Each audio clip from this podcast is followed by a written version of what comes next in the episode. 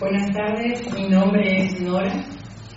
Eh, yo soy una sierva esclava del Señor que estoy dando eh, dos pasos para llevar la semilla del reino de los cielos, como Él nos manda en Mateo 28, 18 al 20, a los confines de la tierra. Bien, el tema que hoy nos toca hablar es acerca de la salvación y conocemos que, que nos presentan las doctrinas diferentes, doctrinas que no corresponden a la Iglesia Católica, que la salvación se consigue solamente por medio de la fe, como lo dice Romanos 19. Si podemos leer, por favor, Romanos 19, ¿qué nos dicen las doctrinas diferentes a la doctrina de la Iglesia Católica? Que si confesares con tu boca que Jesús es el Señor y creyeres en tu corazón que Dios te levantó de los muertos, serás salvo. Bien, como verán, nosotros tenemos que hacer caso a la palabra del Señor, no interpretar en forma propia, en forma privada, ni tampoco cambiar los tiempos verbales. Quiero recalcar el siguiente verbo que está resaltando en este versículo, que dice que si confesaras con tu boca, serás salvo. No dice que ya somos salvos del momento de decir Jesús es el Señor, porque sabemos que también Satanás confiesa con su boca que Jesús es el Señor. Cuando Jesús se presentó, había entre medio de la gente un hombre que estaba poseído con un espíritu maligno y gritó al Señor, Jesús, ¿qué quieres con nosotros? Sabemos que tú eres el santo de Dios. ¿Acaso has venido a destruirnos? Fíjense que también los demonios confiesan con su boca que Jesús es el Señor y no es algo. Entonces, ¿qué nos diferencia a nosotros de los demonios? Si ellos confiesan con su boca que Jesús es el Señor, no solamente por reconocer que Jesús es el Señor, nosotros seremos salvos. Ahora vamos a ver eh, cómo la doctrina de la Iglesia Católica defiende que no solamente por la fe llegaremos a la salvación. Veamos qué nos dice Mateo eh, capítulo 24, versículo 13.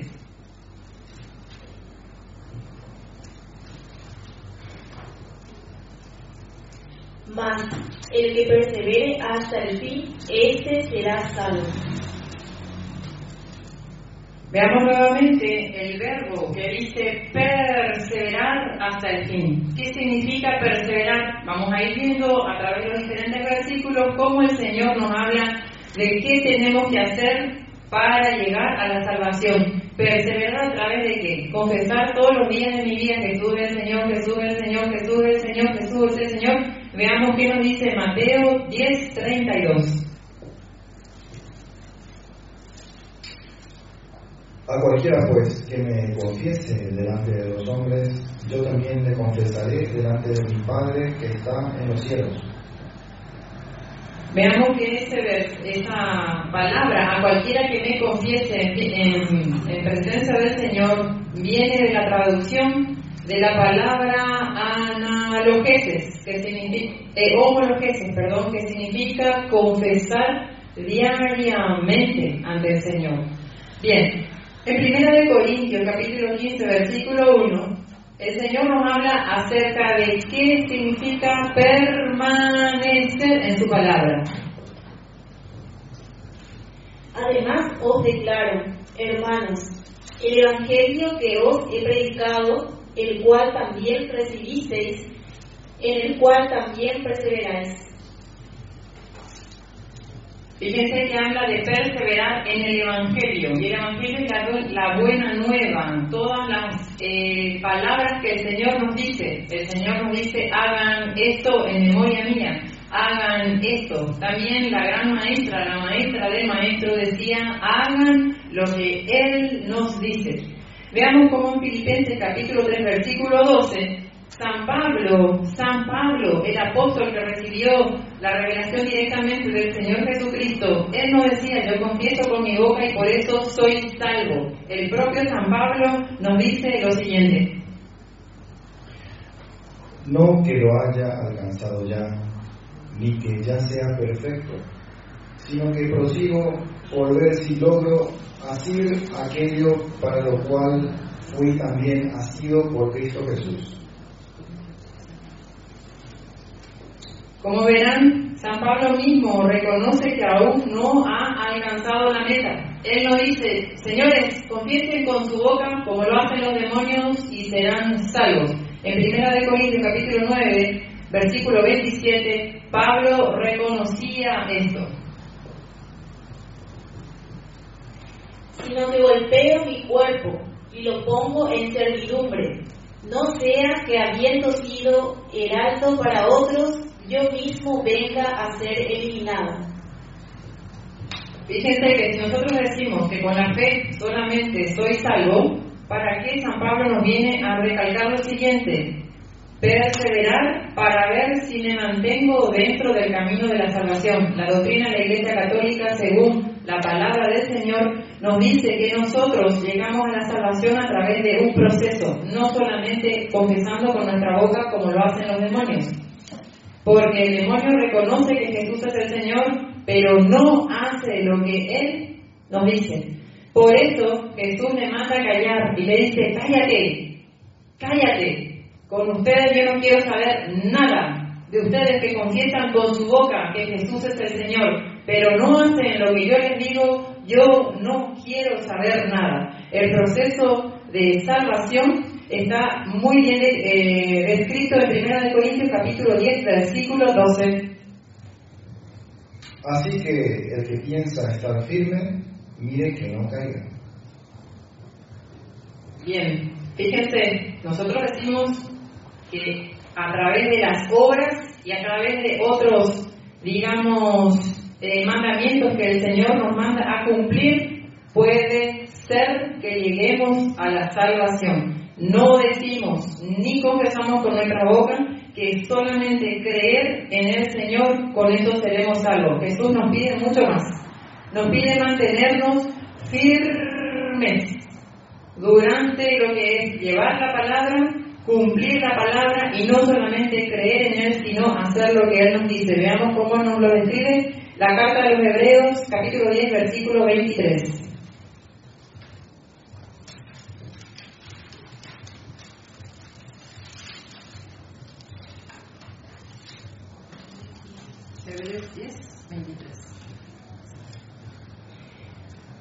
Mantengamos firme, sin fluctuar, la profesión de nuestra esperanza, porque fiel es el que prometió. Bien, mantenernos firmes a través de su palabra significa qué es lo que Él nos dice, dónde encontramos nosotros la palabra mágica, la palabra que se repite en la mayoría de los versículos, el verbo perseverar en la sana doctrina. ¿Qué es la sana doctrina? Hacer y cumplir lo que el Señor nos manda. Eso significa mantenernos firmes en el Evangelio, hacer lo que Él nos manda, como nos dice María, hagan lo que Él nos dice, ¿verdad? Cuando eh, se quería, estaba, ¿se acuerda que había la boda de Cana, el primer milagro, se quedaron sin vino y María se va a interceder por los invitados porque se quedaron sin vino y le pide a Jesús.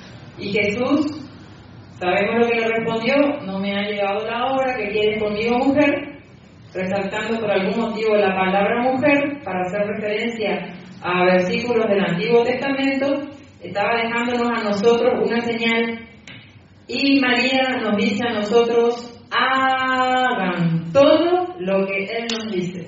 Veamos si somos justificados solamente por la fe o veamos qué nos dice la palabra. Para eso nos referimos a eh, Santiago capítulo 2, versículo 24.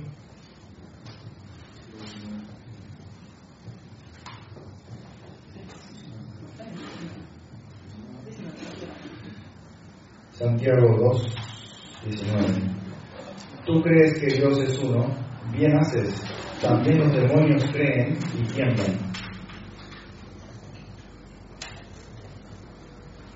Fíjense cómo la carta de Santiago no vamos a decir que se contradice porque no hay ningún capítulo que pueda contradecir a lo que dice la Biblia. La Biblia se justifica a sí misma. Dice, tú crees que Dios es uno. Confiesa con tu boca que Jesús es el Señor. Bien hacemos en confesar. Pero también los demonios creen y tiemblan. Ahora veamos eh, Santiago capítulo 2, versículo 24. Vosotros veis, pues, que el hombre es justificado por las obras y no solamente por la fe. Nos deja bien claro, ¿verdad? No hay momento, no hay lugar, no hay siquiera una coma, una comilla que nos pueda decir que sin las obras no hay, que sin las obras hay salvación. Por eso vamos a ver lo que la doctrina de la Iglesia Católica nos dice en Santiago capítulo 2, versículo 14 en adelante. Hermanos míos, ¿de qué aprovechará si alguno dice que tiene fe y no tiene obras? ¿Podrá la fe salvarle? Y si un hermano o una hermana están desnudos y tienen necesidad del mantenimiento de cada día, y alguno de vosotros les dice, id en paz, calentaos y saciaos, pero no les dais las cosas que son necesarias para el cuerpo, ¿de qué aprovechan? Así también la fe, si no tiene obras, es muerta en sí misma. Pero alguno dirá, tú tienes fe y yo tengo obras. Muéstrame tu fe sin tus obras y yo te mostraré mi fe por mis obras. Tú crees que Dios es uno, bien haces, también los demonios creen y tiemblan. Vamos a pasar al Santiago capítulo 1, versículo 22.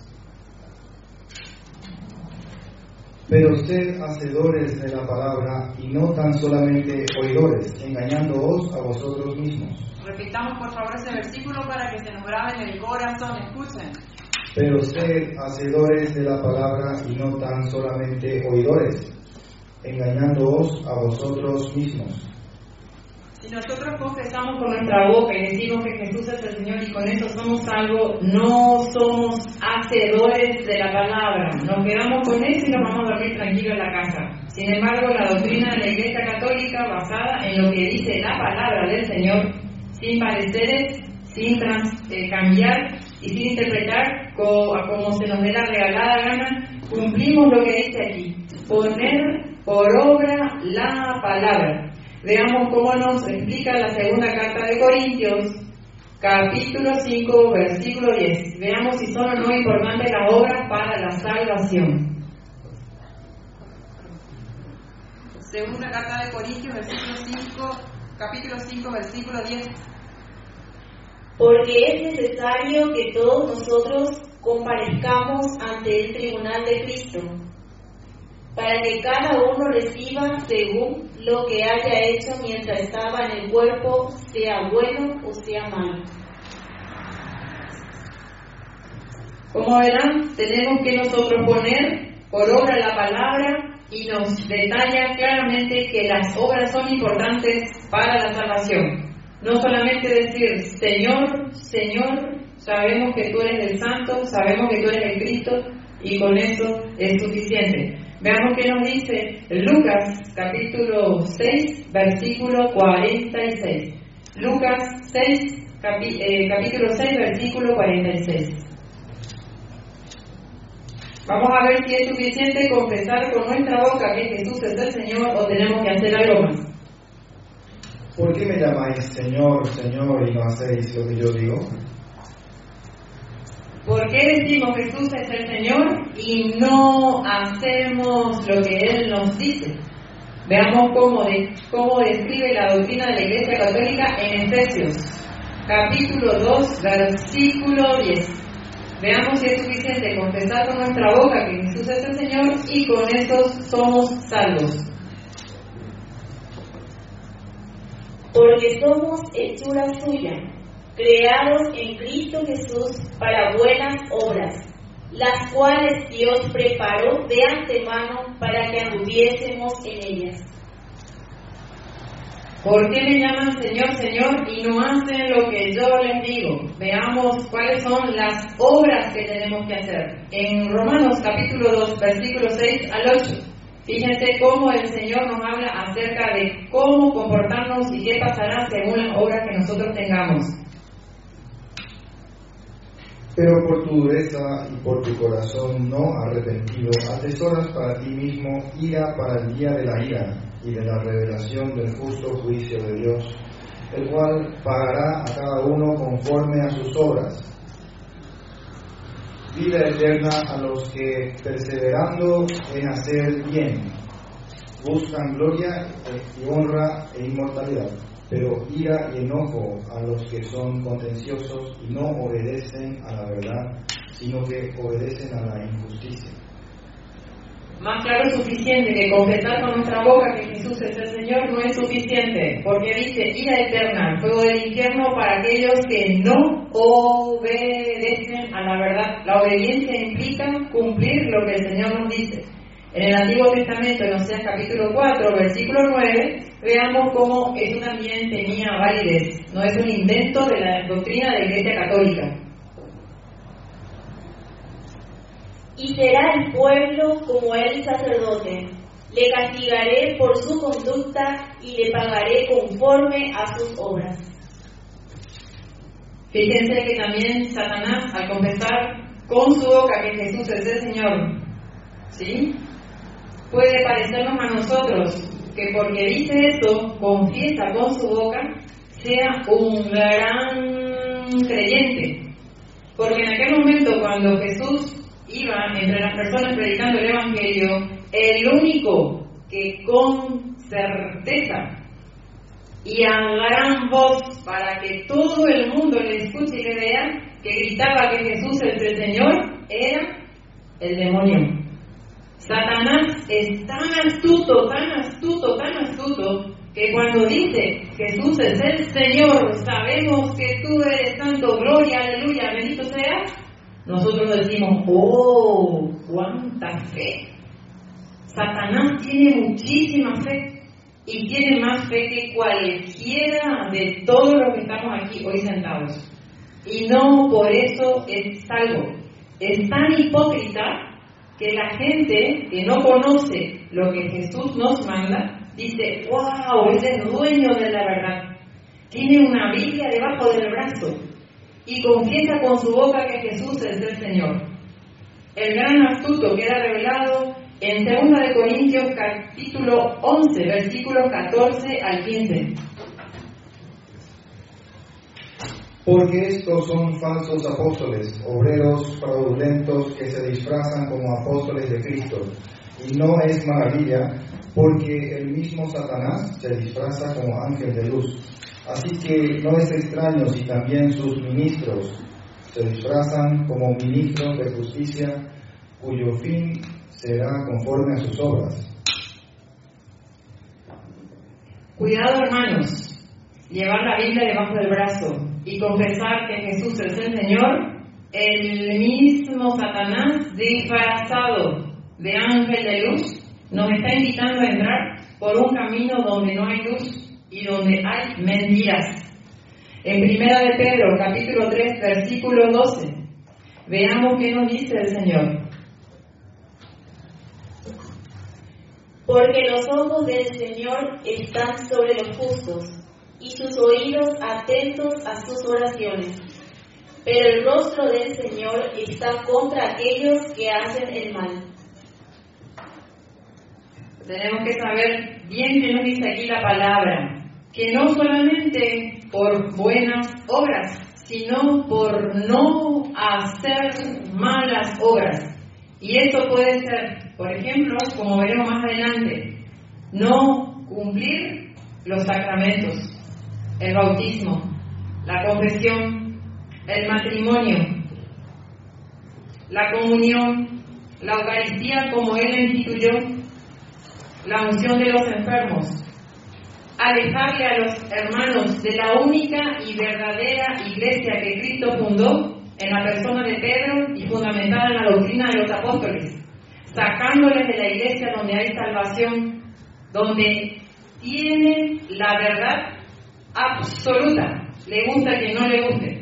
La iglesia que tiene la llave de los cielos, sacar a los hermanos de esta doctrina fundamentada en los apóstoles, así como Jesús les enseñó, es llevarlos por el camino del mal. Veamos Ezequiel capítulo 33, versículos 30 al 31. Y tú, hijo de hombre, los hijos de tu pueblo se mofan de ti junto a las paredes y a las puertas de las casas, y habla el uno con el otro, cada uno con su hermano, diciendo, venid ahora y oíd qué palabra viene de Jehová. Y vendrán aquí como viene el pueblo, y estarán delante de ti como pueblo mío, y oirán tus palabras y no las, podrán, y no las pondrán por obra. Antes hacen halagos con sus bocas y el corazón de ellos anda en pos de su avaricia. Y he aquí que tú eres a ellos como cantor de amores, hermoso de voz y que canta bien. Y oirán tus palabras, pero no las pondrán por obra. Cuando nosotros somos duros de servir, nos sentamos y estamos aquí escuchando la palabra del Señor, pero Él nos advierte claramente, como dice en Ezequiel capítulo 3, versículo 1, tú ve y háblales.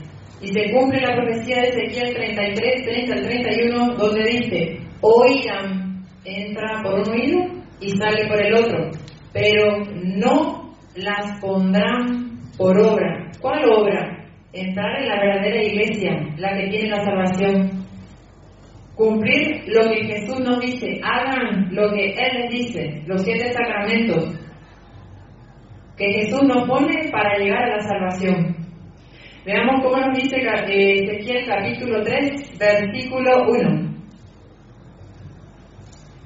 Me dijo, hijo de hombre, come lo que hayas, come este rollo y ve y habla a la casa de Israel. Ahora pasamos al capítulo 7. Ezequiel 3, capítulo 7. Mas la casa de Israel no te querrá oír, porque no me quiere oír a mí, porque toda la casa de Israel es dura de frente y obstinada de corazón. Y ahora versículo 11. Y ve y entra a los cautivos, a los hijos de tu pueblo, y háblales y diles, así ha dicho Jehová el Señor, escuchen o dejen de escuchar. Como verán, el Señor nos dice, vayan ustedes y conviértanle, ustedes van a hablar y se van a convertir todo. Simplemente nos dice el Señor en Ezequiel 3 que nosotros vayamos y llevamos, llevemos su palabra a los confines de la tierra. Y nos aclara que no todos van a querer escuchar, no está en nosotros que ustedes crean. El que crea en la palabra que trae la Iglesia Católica a través de la doctrina de los apóstoles, a través de las escrituras, tal como está escrito y tal como nos lo han transmitido, que ustedes crean, no está en nuestro territorio. Eso pertenece a obra de Dios, la conversión. Veamos cómo nos dice Apocalipsis capítulo 2, versículo 23.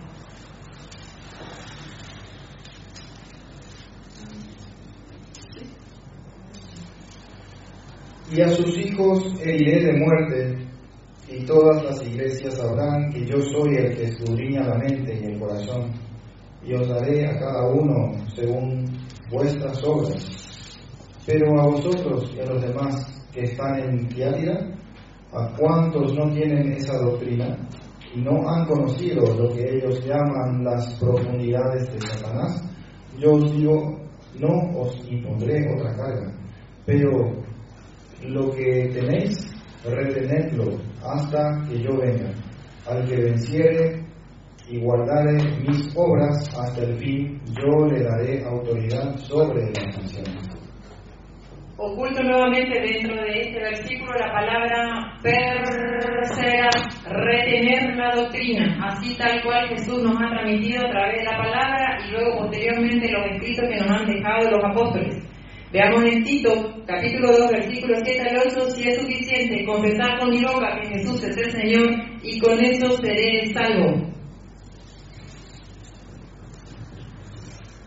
Presentándote tú en todo como ejemplo de buenas obras, en la enseñanza mostrando integridad, seriedad, palabra sana e irreprochable, de modo que el adversario se avergüence y no tenga nada malo que decir de vosotros.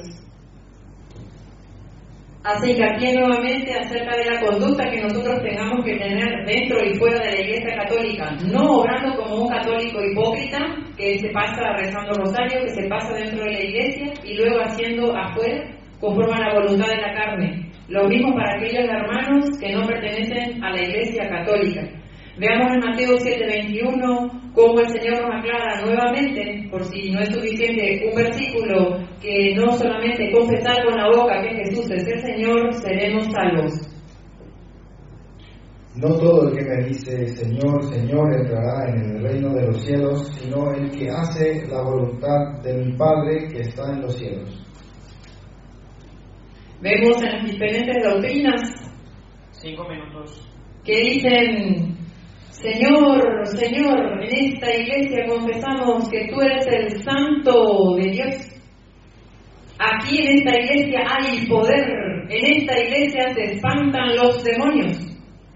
Y aquí profetizamos en tu nombre, Señor. Pero Jesús nos dice claramente lo siguiente.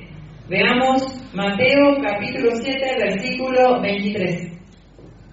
Y entonces les declararé, nunca os conocí, apartados de mí, hacedores de maldad. No solamente por fe llegamos al cielo y encontramos la salvación, sino no obrando el mal. Veamos cómo nos dice el Santiago, no, perdón, la primera carta de Juan, versículo 3, primera carta de Juan, capítulo 3, versículos 7, 10 y 8. Primera carta de Juan, versículo, capítulo 3, versículos 7, 10 y 8.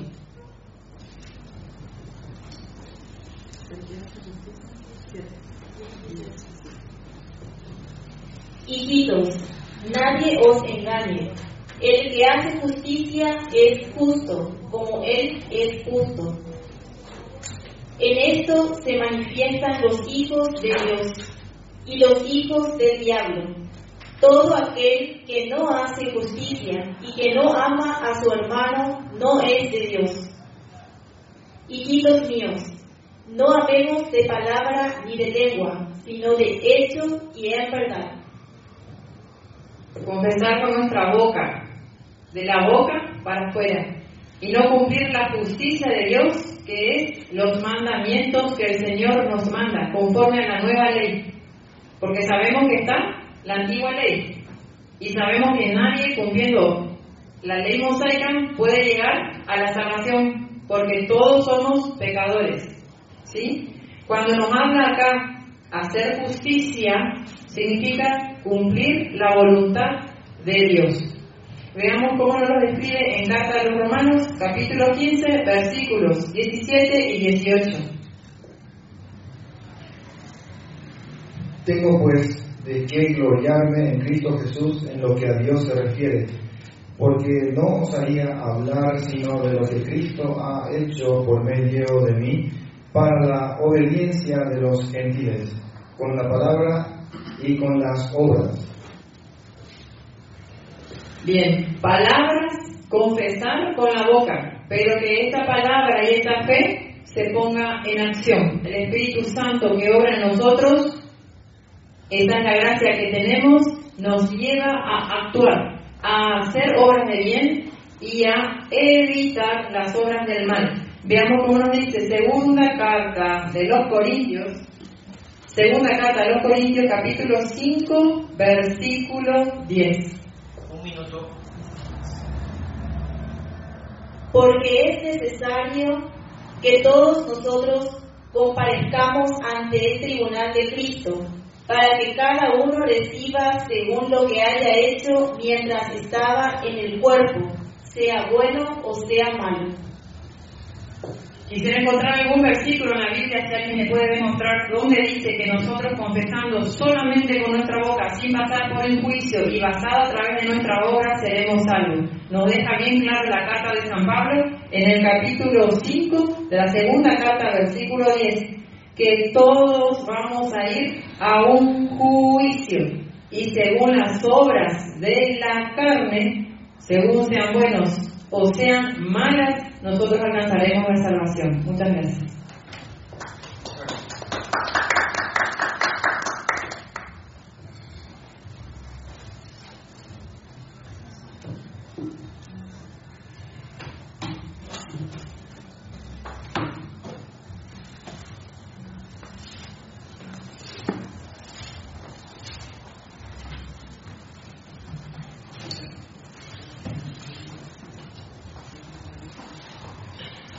Bueno, hoy me toca exponer la doctrina que, que podemos ver con mucha claridad en Efesios capítulo 2, versículo 8 al 10, donde vemos cuatro elementos que deben ser analizados. El primero de ellos es eh, el que ya encontramos en el verso 8. Voy a hacer una lectura completa del verso 8 al 10. Dice, porque por gracia sois salvos, por medio de la fe y esto no de vosotros, pues es don de Dios, no por obras, para que nadie se gloríe, porque somos hechura suya, creados en Cristo Jesús para buenas obras, las cuales Dios preparó de antemano para que anduviésemos en ella. Bueno, la primera palabra que tenemos nosotros prestar atención es gracia, pero antes de eso quisiera hacer una pequeña introducción para salvar algunas distancias hermenéuticas, porque a veces queremos plantear como que Santiago se contrapone a las 13 cartas del apóstol Pablo, o a las mismas palabras del Señor cuando le dice a esta mujer, cree y será salvo, tu fe te ha salvado. Bueno, gracia es la acción que Dios tiene o que Dios muestra para salvar a los hombres. Gracia nosotros podemos entenderla como lo que es definida por el versículo mismo, un don de Dios. Don es un regalo. ¿En qué momento nosotros podemos ver que esta gracia, y la gracia contiene la salvación, de esa manera está estructurada el versículo, porque por gracia sois salvos. La salvación está contenida en la gracia que Dios extiende al hombre. Dios extiende su gracia al hombre y lo salva. Ahora, el medio que dice aquí es por medio de la fe por medio de la fe, lo que dice. Esa es la, la estructura gramatical del texto. Por gracia sois salvos, por medio de la fe. Y esto no de vosotros, no de vosotros, sino es don de Dios. Ahora, si nosotros entendemos bien el significado de las palabras y de los verbos que aquí se conjugan, no podemos entender de otra manera que la salvación es el regalo que Dios ha dado al hombre en su totalidad la gracia, la salvación y la fe misma para poder creer. Entonces, en el primer versículo 8 nosotros tenemos de manera positiva cómo, cómo se consuma la salvación en el hombre. La gracia, la salvación por medio de la fe. En el versículo 9 nosotros tenemos en un sentido negativo lo que no es, o mejor dicho, la forma en la que no podemos ser salvos. Pues de manera contundente y muy claramente dice, no por obras. No por obras es lo que dice Pablo. Si nosotros planteamos que en, en las palabras de Santiago, en otros textos que se han citado, la salvación es por obras, entonces categóricamente hay una contradicción. Eso sería innegable. Para ser consistente en lo que estamos planteando, debiéramos decir al menos de que hay una contradicción entre Pablo y Santiago. Aclaro que no lo hay, no lo hay. El problema es que al apóstol Pablo le tocó lidiar con unos judaizantes que decían que justamente era la salvación por obra, lo que querían volver a los viejos rudimentos del judaísmo, pasando de vuelta por la circuncisión y por otras, por otras tradiciones de hombre, mandamientos de los, de los fariseos que el Señor mismo los reprendía y los castigaba diciéndole que ustedes enseñan mandamientos de hombre como si fueran mandamientos de Dios. Estos judaizantes querían reducir la salvación a un amuleto. Querían de vuelta esclavizarlos. Porque si fuera por obras, si estos judíos, fariseos, salían por la suya, les robarían el gozo de, la salvación a verdaderos creyentes. ¿Cuántas obras necesitaría el, pecador para ser salvo? ¿Cuántas obras necesitaría? ¿En qué momento él sentiría verdaderamente el gozo de la salvación por el cual clama el rey David? Cuando dice, devuélveme el gozo de tu salvación. También por implicancia lógica debemos entonces sentir que si la salvación es por obra, también se puede perder. Que iría en total contraposición a lo que el apóstol Pablo enseña en Romanos 8, de que nada nos podrá separar del amor de Dios.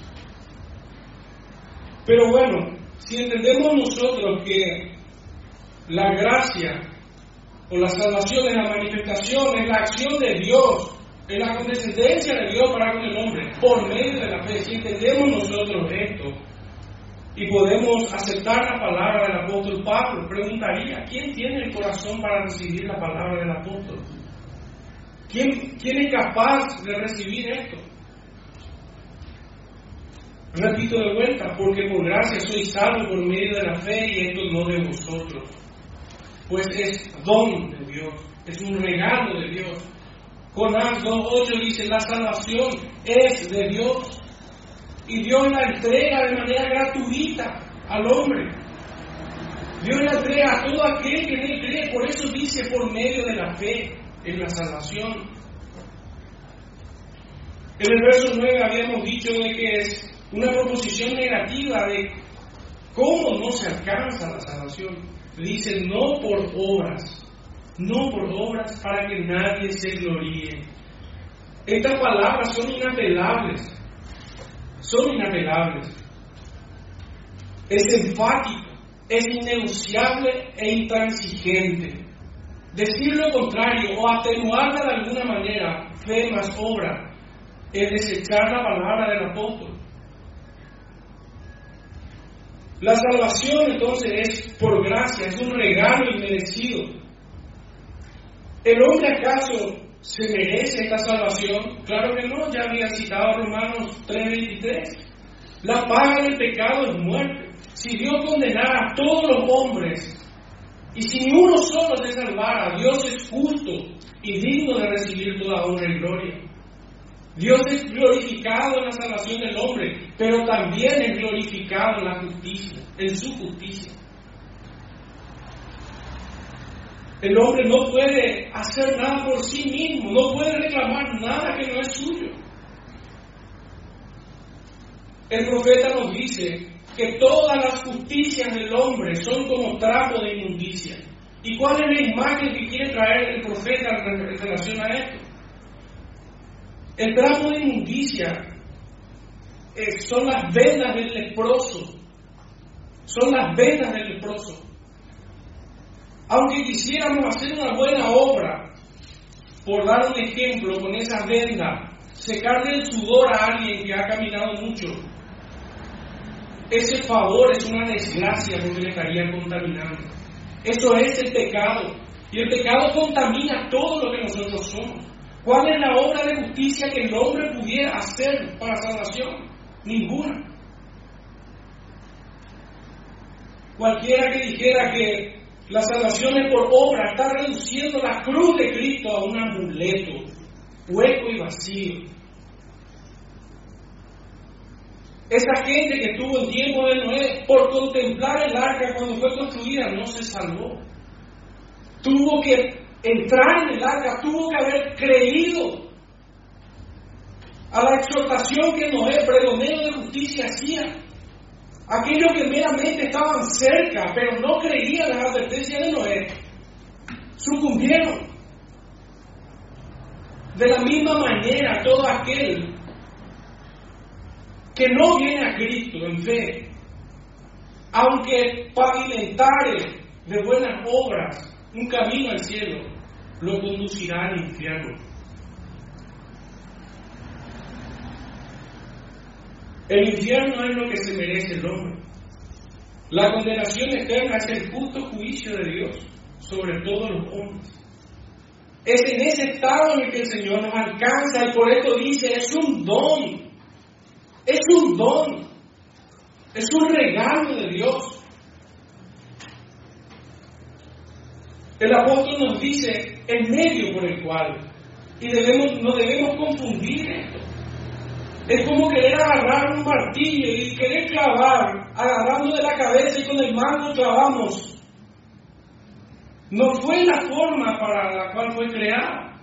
No debemos confundir las buenas obras que glorifican a Dios, que dan testimonio de una vida cambiada, porque son una chura suya, dice. Pero antes de esa obra, ¿qué somos? Somos creados en Cristo Jesús para buenas obras.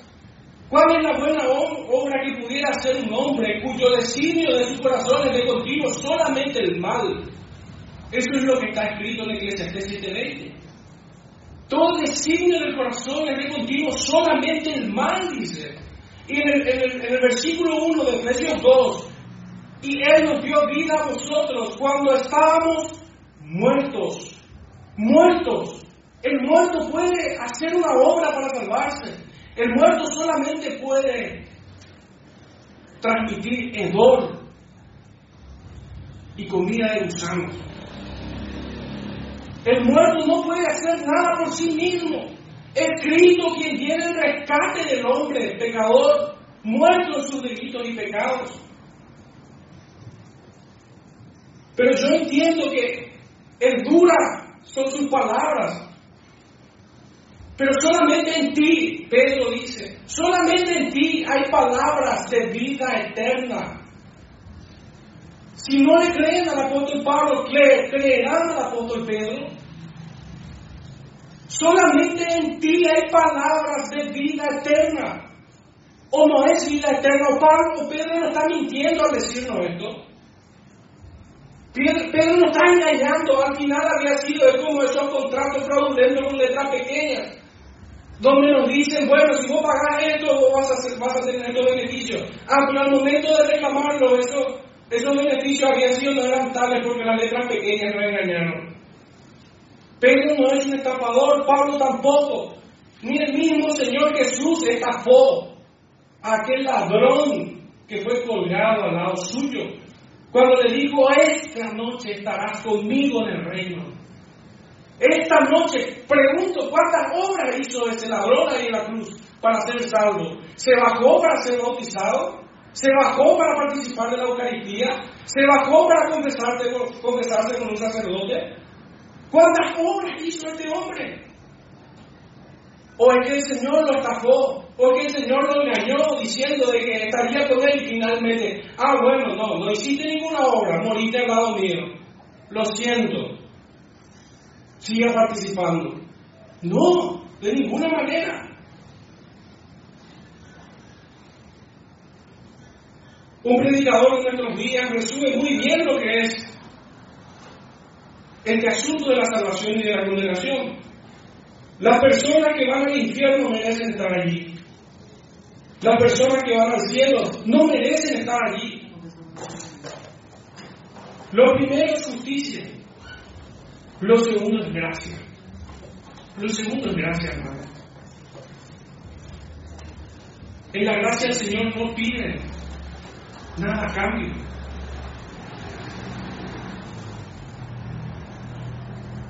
Pensamos que vamos al cielo por nuestra propia justicia, en la proporción que quiera, porque de hecho que muchas religiones falsas, de hecho que no tienen en común, todas las religiones falsas presentan una salvación por obra. Todas las religiones falsas, los testigos de Jehová, los mormones, los islamitas, los musulmanes, los masones, todas esas falsas religiones fueron exhaladas desde el infierno mismo. Y adivinen cuál es la religión que es distinta a ellas. Por lo menos debieran de nuestra mente y preguntarnos la pinta, pero esto es verdad.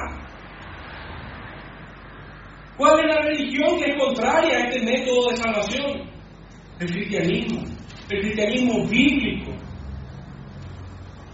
A diferencia de todas las falsas religiones, es la única que descansa en su Salvador, que descansa en la justicia de Cristo, porque fue aceptado el sacrificio de Cristo en la cruz. Las otras religiones demandan obras. Y aunque rechacen mis palabras en esta, en esta tarde, sería prudente que revisen esto que les estoy diciendo. Porque si no reciben la palabra de los apóstoles, al menos miren a su alrededor y fíjense que estas falsas religiones demandan obras para salvación. La salvación, ¿esto qué implica? Y que estuvimos condenados en otro tiempo a causa del pecado. La salvación nos quita de ese estado de condenación en la salvación nosotros somos reconciliados con Dios. En la salvación nosotros somos cambiados. Nuestra naturaleza es cambiada.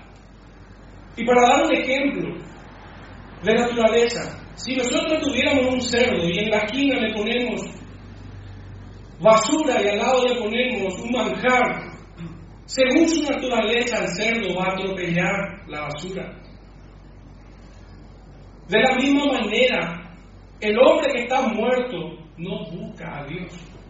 Es lo que el apóstol Pablo nos dice en su primera carta, en, el primer capítulo de Romanos, y en el capítulo 3. No hay culto, ni a un mundo, no hay quien busque a Dios. Todas se desviaron, a una se hicieron inútiles. ¿Cómo si es que él le está diciendo, el apóstol Pablo, de que no hay justo ni aún uno, no hay nadie que haga lo bueno? Pueden haber obras de salvación. No puede haber, a menos que nazcas de nuevo, a menos que vengas a Cristo en arrepentimiento genuino. Y no me voy a ruborizar al darle la diestra a la señora cuando expone de que no todo el que dice Señor, Señor entrará en el reino de los cielos. Eso yo lo firmo. Eso yo lo firmo. Y voy a agregar un versículo más a su idea. Romanos 2.24. Por causa de vosotros el nombre de Cristo es blasfemado entre los gentiles. El nombre de Dios es blasfemado entre los gentiles. Pero de vuelta no agarremos el martillo por la cabeza, agarremos por el mango. Cuando nosotros somos salvados en los méritos de Cristo, nuestra naturaleza es cambiada. Fíjense que hay dos ideas aquí presentadas. La primera de ellas de forma positiva, porque por gracia sois salvos por medio de la fe y esto no de vosotros, pues es don de Dios. De manera positiva habla de la salvación. De manera negativa el versículo 9, no por obras, para que nadie se gloríe. Cierran dos ideas que concluyen en el mismo sentido. Ahora el versículo 10, que también lo han citado, somos hechura suya, hechura suya, creados en Cristo Jesús, ¿para qué? Para buenas obras las cuales Dios preparó de antemano para que anduviésemos en ellas. ¿Cuál es el mérito del hombre en estas obras? Para seguir la misma línea de pensamiento. ¿Cuál es el mérito del hombre? Si Dios preparó este camino de buenas obras para que anduviésemos en él. Y no solo eso, sino que también pone el querer como el hacer por su buena voluntad. Pone en nosotros esto. ¿Cuál es el mérito del hombre? Lucas 17.10 dice que cuando hagamos todo lo que tenemos que hacer, ¿qué somos? Sino siervos inútiles. Pero si no lo hacemos, estamos cayendo en pecado y debemos arrepentirnos de esos pecados. No hay un contrasentido entre las buenas obras y la salvación, solamente que hay que ubicar cada cosa en su lugar.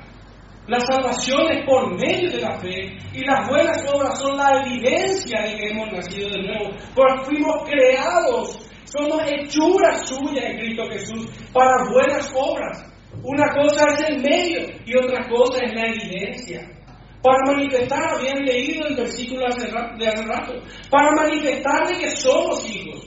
No dice para que seamos hijos.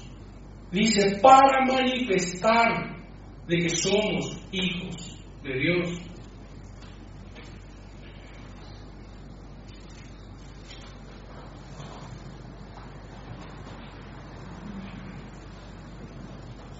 La única obra que fue aceptada para salvación es la de Cristo, allí en la cruz del Calvario. Ni siquiera el acto de creer te salva. Leí de vuelta, te doy la diestra en eso que dijo. No es el acto de creer lo que es contado por justicia, sino creer en Cristo Jesús. La justicia de Cristo es imputada en el pecador. ¿Qué quiere decir eso? Que la justicia de Cristo es acreditado al pecador. Y los pecados del hombre, las transgresiones y la culpa y el castigo del hombre fue sobre él. Es lo que el profeta Isaías nos dice en el capítulo 53, que Él llevó el castigo de nuestra paz, fue sobre Él, y en sus llagas fuimos nosotros curados, y en su muerte trajo vida. Hermanos, también los demonios creen y tiemblan categóricamente. Claro que sí. Pero estos no tienen a Cristo. Un texto muy revelador en torno a este tema es el que encontramos en el, en, el libro de Juan, capítulo 8, verso 31 en adelante. En el 37 dice, el Señor le está confrontando a unos fariseos que decían ser hijos de Abraham. Y el Señor cómo les confronta diciendo, si fuerais hijos de Abraham, Abraham el padre de la fe, si fuerais hijos de Abraham, las obras de Abraham haríais. Fíjense cómo, cómo plantea la idea. Si son hijos de Abraham, sus obras harían. No dice, hagan las obras para ser hijos de Abraham. No es el medio, es la evidencia de que somos hijos. Las buenas obras no son el medio, sino por demás murió Cristo. ¿Qué justicia trae Cristo al pecador entonces si nosotros debemos hacer obras para salvación? No es por obras, para que nadie se gloríe. Pues es don de Dios. Ahora de ninguna manera, de ninguna manera las buenas obras pudieran faltar en aquel que es de Cristo. Si no lo tuviera, es que no lo es. Había citado también el texto de 1 Corintios 15, solamente que no leyó todo el versículo hasta donde llega. Si ustedes recibieron el Evangelio que os he predicado, en el cual también perseveráis, en el cual si retenéis, dice, sois salvos. Si no creísteis en vano. Primera de Corintios 15, versículo 1 y 2. Es la evidencia de que somos salvos, no el medio. Verdaderamente dándole el beneficio de la duda, en la sinceridad con la que exponen, no están siendo objetivos en mirar el texto. No están mirando con claridad. El creyente tiene frutos dignos que confiesan con sus labios. Y pareciera ser que nosotros somos aquellos que meramente dicen ser cristianos, profesantes en el mejor de los casos, pero no creyentes verdaderamente. Esto es verdaderamente crear un espantapájaro para darle golpes, porque no es lo que creemos. Nosotros creemos que también hay gente que profesa y no lo es. Nosotros creemos de que el creyente tiene buenos frutos. Cristo dice, el que está en él lleva mucho fruto. Y que es el grupo contra el que Santiago lidia y pelea. Y los expone con una fe muerta, con una fe falsa, con una fe fingida. ¿Cómo pudiera ser que alguien que tuviese el Espíritu Santo no tuviese buenas obras? Pues el fruto del Espíritu Santo es qué cosa. Fíjense, el fruto es el fruto. Amor, gozo, paz, paciencia, benignidad, bondad, templanza, contra tales cosas no hay ley. dice. El fruto es lo que evidencia si estamos muertos en nuestros delitos y pecados o si somos de Cristo. Más el fruto de la carne, ¿qué cosa? Envidia, pleito, blasfemia, contiendas, enemistades. Pero es qué cosa? Es el fruto de ser o hijo de Dios o estar en tus delitos y pecados. De ninguna manera es el medio. El medio es la fe, categórico es lo que dice el apóstol Pablo. Cinco minutos. Categórico es. Y es muy amable al, al aclararnos para no dar margen a especulaciones. No por obras. No por obras. Dos ideas claras, por medio de la fe, no por obras. ¿Cuál es el propósito de la salvación? En el Salmo 106, 8 dice, para hacer notorio su poder, el de Él, no del hombre. ¿Quiénes alcanzan la vida eterna? En 1 Timoteo 1, 14, 16 cierra la idea diciendo, los que habrían de creer en Él para vida eterna. ¿Cuál es el medio, el instrumento de la salvación? Primera de Corintios 1.21 dice, agradó a Dios salvar a los creyentes por la locura de la predicación, no por la suma de sus obras. ¿Cuál es el medio de la salvación? De Efesios 2 hemos leído, por medio de la fe, no por obras. Tenemos un ejemplo acaso de salvación en Lucas 7:50. El Señor dice, tu fe te ha salvado de en paz.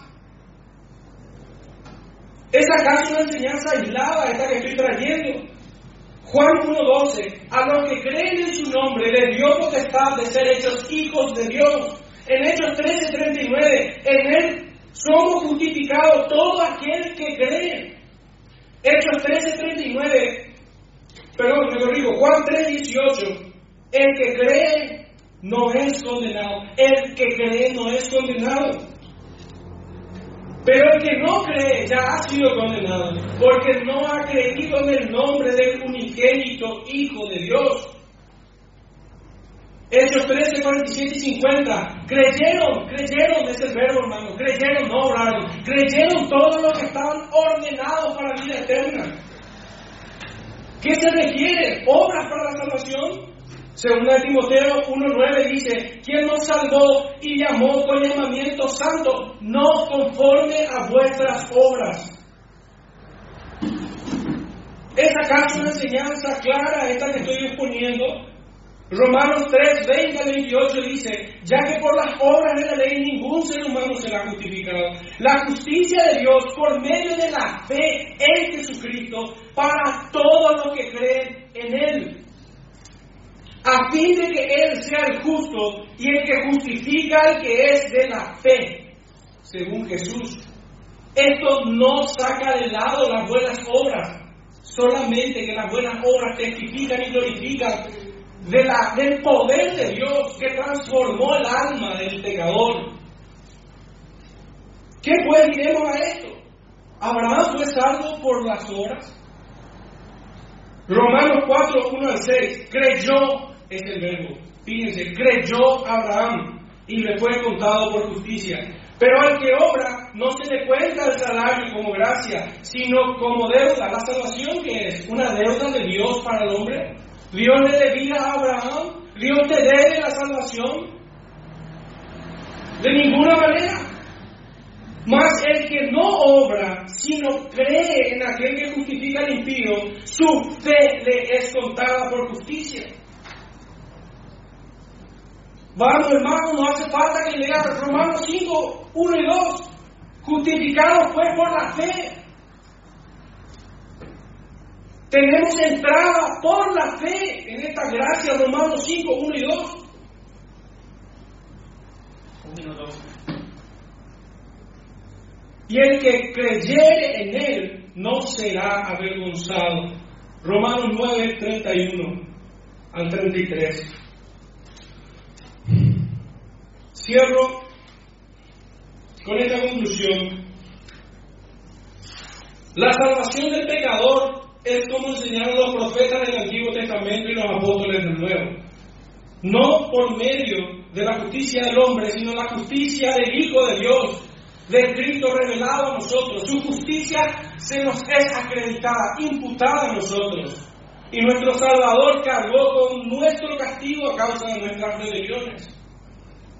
Esto se conoce como la doble imputación. La justicia de Cristo es aplicada a nosotros en virtud del Espíritu Santo por medio de la fe. Y por otro lado debemos concluir que pensar que la salvación del hombre es por medio de las obras es despreciar la obra de Cristo en la cruz de Calvario, es reducirla a un amuleto. La fe en Jesucristo sería inútil e incapaz de salvar a un miserable hombre. Es negar la enseñanza apostólica. En resumidas cuentas, pensar que la salvación es por medio de las obras es una fatal arrogancia de alguien que aún permanece en sus delitos y pecados y no ha conocido el camino de la verdad y la vida.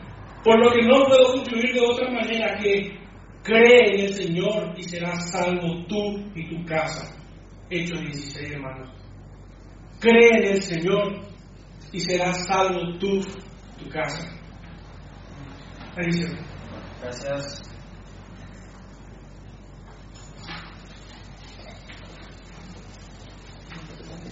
Bueno, ahora ya cada, cada exponente presentó su, tema. Ya escuchamos a la hermana Nora, también a Germán. Entonces, ahora sería el momento de, de ella, ella tiene el derecho de contraargumentar lo que expuso Germán. Luego Germán va a tener 15 minutos para argumentar otra vez. Damos inicio, ¿quieren tomar agua? agua? Voy a reiterar para que se aclare ese Entonces, eh, Nora, es tu tiempo, corre 15 minutos ya. Muy bien. Primero que nada, queremos dejar bien en claro que la doctrina de la Iglesia Católica no se basa en conseguir la salvación solamente a través por las obras. En ningún momento nosotros dijimos que vamos a llegar a la salvación por medio de las obras, sino por el medio de la fe. Y no la fe basada en los mandamientos de la ley mosaica, no en base a cumplir los 10 mandamientos, porque dijimos bien que Romanos 3.23 se cumple, porque nosotros no estamos si decimos que vamos a cumplir los diez mandamientos, no vamos a estar jamás en gracia con el Señor. A eso se refiere cuando dice la ley, la ley antigua, la ley mosaica basada en el cumplimiento de los diez mandamientos, por cuanto todos pecaron y están faltos de la gloria de Dios. Cuando nosotros decimos en la, Iglesia Católica que las obras son necesarias, va acompañada siempre con la fe. ¿Con la fe de quién? Con la fe de quién? Que dio su vida y a través de la redención nos lleva a la santidad. ¿Cómo? Por medio de su gracia. Nosotros no decimos que no tenemos fe en el Señor. Tenemos fe en el Señor en cuanto a que, en cuanto a nosotros cumplimos lo que Él nos manda. Y para eso el Señor instituyó un plan de salvación basado en los siete sacramentos. El hermano nos dijo a nosotros que solamente por obras es lo que nosotros estamos profesando para llegar a la salvación, lo cual es una gran mentira. Es una gran mentira decir que solamente por las obras. Dice, aparentemente, lo que quiso decir es que solamente por obras llegaremos a la salvación, que eso es lo que nosotros profesamos. Primera mentira. Y el hijo de toda mentira, el padre de toda mentira es Satanás. Así que está obrando a través de sus labios el espíritu de la mentira. Jamás dijimos que solamente por obras nosotros llegaremos a la salvación. No solamente por obras, que quede claro. Y no solamente por fe, que quede claro. Hablamos de fe acompañado de las obras. Por eso nosotros vamos a hablar que en cuanto a lo que dijo también, que las obras, según lo que estaba previsto en el Antiguo Testamento, según los judíos, dijo el hermano, ¿con cuántas obras nosotros vamos a llegar al cielo? Nosotros no podemos comprar la gracia de Dios, nosotros no podemos comprar la salvación, ni siquiera podemos comprar que se nos infunda el Espíritu Santo. Dice, ¿con cuántas obras nosotros tenemos que entrar al cielo? ¿Cuántas obras son necesarias? Como si fuera que nosotros decimos, hace esto, hace esto, hace esto, como lo hace el pastor Abreu. Prometió fundar más de mil iglesias en Paraguay, como si fuera que estas obras nos llevarán a la salvación, apartando a los hermanos de la verdad. También nos dijo, en Romanos 8, el hermano dijo que nada nos podrá separar del amor de Dios, en cuanto y en tanto estemos en gracia. ¿Cuál es la gracia? Cumplir los mandamientos que Él nos da. Tener esa fe y que esa fe nos lleve a la acción, como nos dice posteriormente en Mateo 25, el 30, cuando nos habla acerca del juicio final, que en base al amor nosotros seremos juzgados, en base a las obras de bien que nosotros hemos hecho, conforme a la fe que tenemos en los mandamientos que Él nos da. También nos dice el hermano que nosotros tenemos que glorificar a Dios en a su justicia. Es cierto, ¿y cuál es la justicia de Dios? ¿Cuál es la justicia de Cristo? Cumplir lo que dice Romanos 12, eh, Romanos 12, 2. Esta es la voluntad del Señor. Cambien desde una transformación interior. Saquen el pensamiento del hombre que hacer solamente obras para llegar al cielo. Revístanse de lo que Dios nos dice, de lo que Jesús nos dice, para que podamos nosotros manifestar cuál es la voluntad de Dios y saber que su voluntad es lo bueno, lo grato, lo perfecto, lo que le agrada, que es cumplir sus sacramentos. Nos dice Daniel el hermano una gran mentira, que no le creyó y que solamente con ese verbo de creer llegó a la salvación y fue justificado. Otra gran mentira, como gran hijo del padre de la mentira, el diablo. También dijo que Abraham a través de la fe creyó en Dios y llegó a la salvación. Sin embargo, nosotros, en base a eso mismo que está escrito en Hebreos capítulo 11, a partir del versículo 4, dice que, dice que Abel ofreció a Dios sacrificios. A través de la fe obró la fe en acción, la fe que nos lleva a orar. En capítulo, en el versículo número 7, Noé creyó, pero cumplió el mandamiento que Dios nos dijo que es construir esto, hacer esto. Y solamente ocho personas se salvaron. Los que no creyeron, ya sabemos dónde están, ¿verdad? En el purgatorio, otro tema de conversación. También por la fe, Abraham creyó, pero no solamente porque él fue justificado, sino porque llevó a la acción su fe cuando le dijo a tu hijo, ¿verdad? Cuchillo en el cuello y él iba a orar porque creía en la redención. Él sabía que Dios tenía el poder suficiente para devolverle a ese hijo en la otra vida. También vemos que la misma ramera, la ramera Raba, le habían dicho que reciba a unos hombres que iban a llegar a su casa. Ella tuvo fe en el Señor, pero esa fe fue acompañado de una obra. Acoger a estos hermanos y ayudarles a encontrar la salida para poder escapar de las obras del mal. También nos dijo el hermano que el que no viene a Cristo por fe no será salvo. ¿Cuál es la fe en Cristo, hermano? La fe de Cristo es cumplir los sacramentos, llevar a cabo esas obras que Él nos pone como, digamos, estrategias de salvación para escapar del mal. Porque aquel que no cumple lo que el Señor nos dice es para que se ha manifestado en su corazón no obra el Espíritu Santo.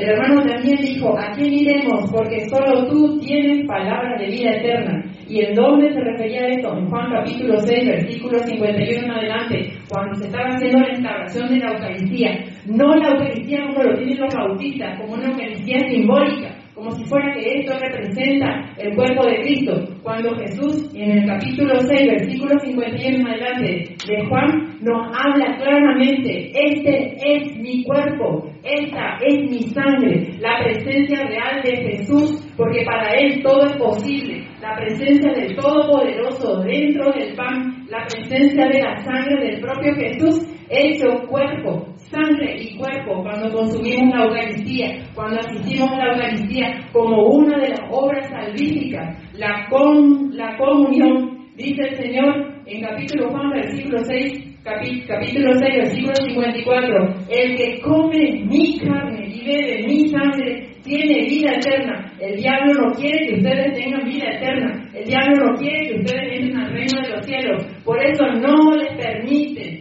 cumplir los sacramentos de la verdadera Eucaristía tal como lo instituyó Jesús. No les permite cumplir el sacramento del bautismo tal como nos, dejó Jesús. No le permite cumplir porque mi carne es verdadera comida y mi sangre es verdadera bebida. No cumplir como un símbolo de la Eucaristía del Señor sacramentos violados y pisoteados por aquellos que no creen en su palabra, por aquellas falsas iglesias, falsos pastores, hijos de Satanás, que le hacen creer que la Eucaristía es un mero símbolo. También el hermano dijo una gran mentira. Cuando el buen ladrón se confesó frente a Jesús, dijo el hermano, ¿acaso tuvo obras? ¿Acaso se bajó y se confesó con algún sacerdote? Estando allí el buen ladrón en presencia del sumo sacerdote, reconoció que era pecador, se confesó junto a Jesús, el sumo sacerdote, y por eso llegó a la salvación. Por eso el Señor le dijo, hoy mismo estarás conmigo en el paraíso. Llegó y reconoció el sacramento de la reconciliación, que como sacramento las iglesias falsas como las bautistas no lo tienen. No tienen el sacramento de la confesión y no creen los sacerdotes que están bien manifestados en este versículo de la Biblia cuando el buen ladrón reconoció el sacramento de la penitencia y de la reconciliación, se confesó ante el sumo sacerdote y fueron abiertas las puertas del cielo inmediatamente. Cuando reconocemos que somos pecadores, confesamos ante el Señor y asistimos a quien a los ministros de la confesión instaurados por Dios a través de la palabra. También Dice que aconteció que estando sentado el Señor en Lucas capítulo 24, versículo 30, estando sentados con ellos en la mesa, tomó el pan, lo bendijo, lo partió y les dijo. Entonces fueron abiertos los ojos que reconocieron, mas él desapareció de su vista. Aparentemente nosotros vemos un pedacito de pan, sin embargo la presencia misma de Dios en esta carne. Testimonios diversos en el mundo. El testimonio también es una manifestación de la palabra de Dios. Mi palabra puede llevarnos a la conversión por obra y gracia de Dios, no porque yo tengo el poder de transmitir a ustedes la palabra, sino porque el Señor manifiesta testimonios alrededor del mundo de que en esta Eucaristía está la carne misma, fibra muscular cardíaca del Señor demostrado por grandes profesionales que trabajan en la NASA científicos que muestran que allí está la carne latiente del Señor Jesús con solamente 23 cromosomas porque tenía solamente los cromosomas del lado materno. El Espíritu Santo no le concedió cromosomas por el lado paterno. También dijo el hermano em, que, el, que, el, que el buen ladrón no se había confesado, que él no bajó y que no había confesado con nadie, estando así mismo frente al, frente al gran sacerdote. Y mí dijo el hermano que con la prudencia tenemos que ser prudentes, es cierto. Había diez mujeres que estaban en una noche preparando sus lámparas y solamente cinco mujeres fueron justificadas y el Señor les llevó porque vino a ver si realmente estaban cumpliendo la palabra, si llevaban esa luz del alma, cumpliendo los sacramentos que el Señor nos dio. Y después, cuando fueron cerradas las puertas del cielo, estas mujeres clamaron, Señor, Señor, no cumplieron los sacramentos que el Señor nos dejó como, camino de salvación, el bautismo, la confirmación, la unción de los enfermos, el matrimonio, creer en el orden sacerdotal, realizar la primera comunión y llegar al ministro, al ministerio de la confesión. Nosotros podemos tener una clara idea de que las obras sirven acompañadas de la fe, porque llegada la verdad, si nosotros creemos en su palabra, no solamente confieso con mi boca, llevo a cabo estas obras, porque la fuerza del Espíritu Santo, esa es la gracia, la que nos lleva a actuar por la fe. Y eso lo deja muy claro Mateo capítulo 25 en adelante, donde dice a partir del versículo 30, siervo inútil, tú no has cumplido porque me viste enfermo y no me cuidaste, me viste en la cárcel y no me visitaste, tuve hambre y no me viste de comer, tuve sed y no me viste de beber, siervo inútil, como también mi hermano utilizó otro de los versículos, tú vas y serás echado a las tinieblas, donde hay lloro, crujir de dientes, donde estamos así rabiados porque no escuchamos la palabra del Señor, no cumplimos los sacramentos, tuvimos la oportunidad del bautismo como lo manda Jesús, no como un mero símbolo, tuvimos el sacramento de la Eucaristía y no lo cumplimos, lo tuvimos como un símbolo. Ahora yo le pregunto a los hermanos, ¿por qué para ellos el bautismo sí tiene más valor que por encima de lo que es la Santa Cena del Señor? ¿Por qué para ellos el bautismo es solo un símbolo? ¿Por qué, perdón, por qué solamente la Eucaristía es un mero símbolo y no así el bautismo? ¿Por qué el bautismo es más importante que la Santa Cena? La Eucaristía tal cual lo instituyó el Señor. Hagan esto en memoria de mí a través de los apóstoles y a través de los sacerdotes, por manos consagradas a la manera de Melquisedec. ¿Por qué no creen en la, en la confesión? ¿Por qué no creen en los sacerdotes? ¿Por qué no creen en los otros mandamientos? ¿Quién les inspira para creer que un sacramento mal cumplido, el bautismo mal cumplido porque no cumplido como el que el Señor, como lo que el Señor nos manda, eso nos va a llevar a la salvación. Con el bautismo llegaremos a la salvación. Y por la fe solamente. En Mateo 25, 42 dice, tuve hambre y me diste de comer, tuve sed, fui por hacer y me cogiste, estuve, estuve desnudo y me vestiste. En el versículo 40 dice, cada vez que hiciste esto a mis hermanos, a mí me lo hiciste. Este va a ser el juicio final en el que cada uno va a tener que responder por las obras, haber cumplido los siete sacramentos de salvación, estrategias de Dios para ver si nosotros por obediencia a los mandamientos de la nueva ley, la ley de la libertad, cumplir por fe en su palabra lo que el Señor nos manda. A través de eso nosotros seremos juzgados en obra y juzgados en cumplir los santos sacramentos, la confesión, el bautismo de los niños y de los adultos, el santo matrimonio, la santa Eucaristía como debe ser, como la presencia real de Jesús en el pan, el sacramento de la reconciliación con la confesión, la unción de los enfermos y la validez de la unción con el aceite que sana directamente a las personas, la, el reconocimiento del orden sacerdotal y la primera comunión que se hace en los niños y la confirmación en los adolescentes o adultos.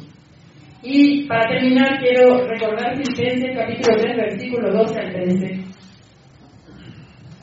Por tanto, amados míos, como siempre habéis obedecido, no en mi presencia solamente, sino mucho más ahora en mi ausencia, ocupados en vuestra salvación con temor y temblor. Porque Dios es el que en vosotros produce así el querer como el hacer, por su buena voluntad. Muchas gracias. Gracias.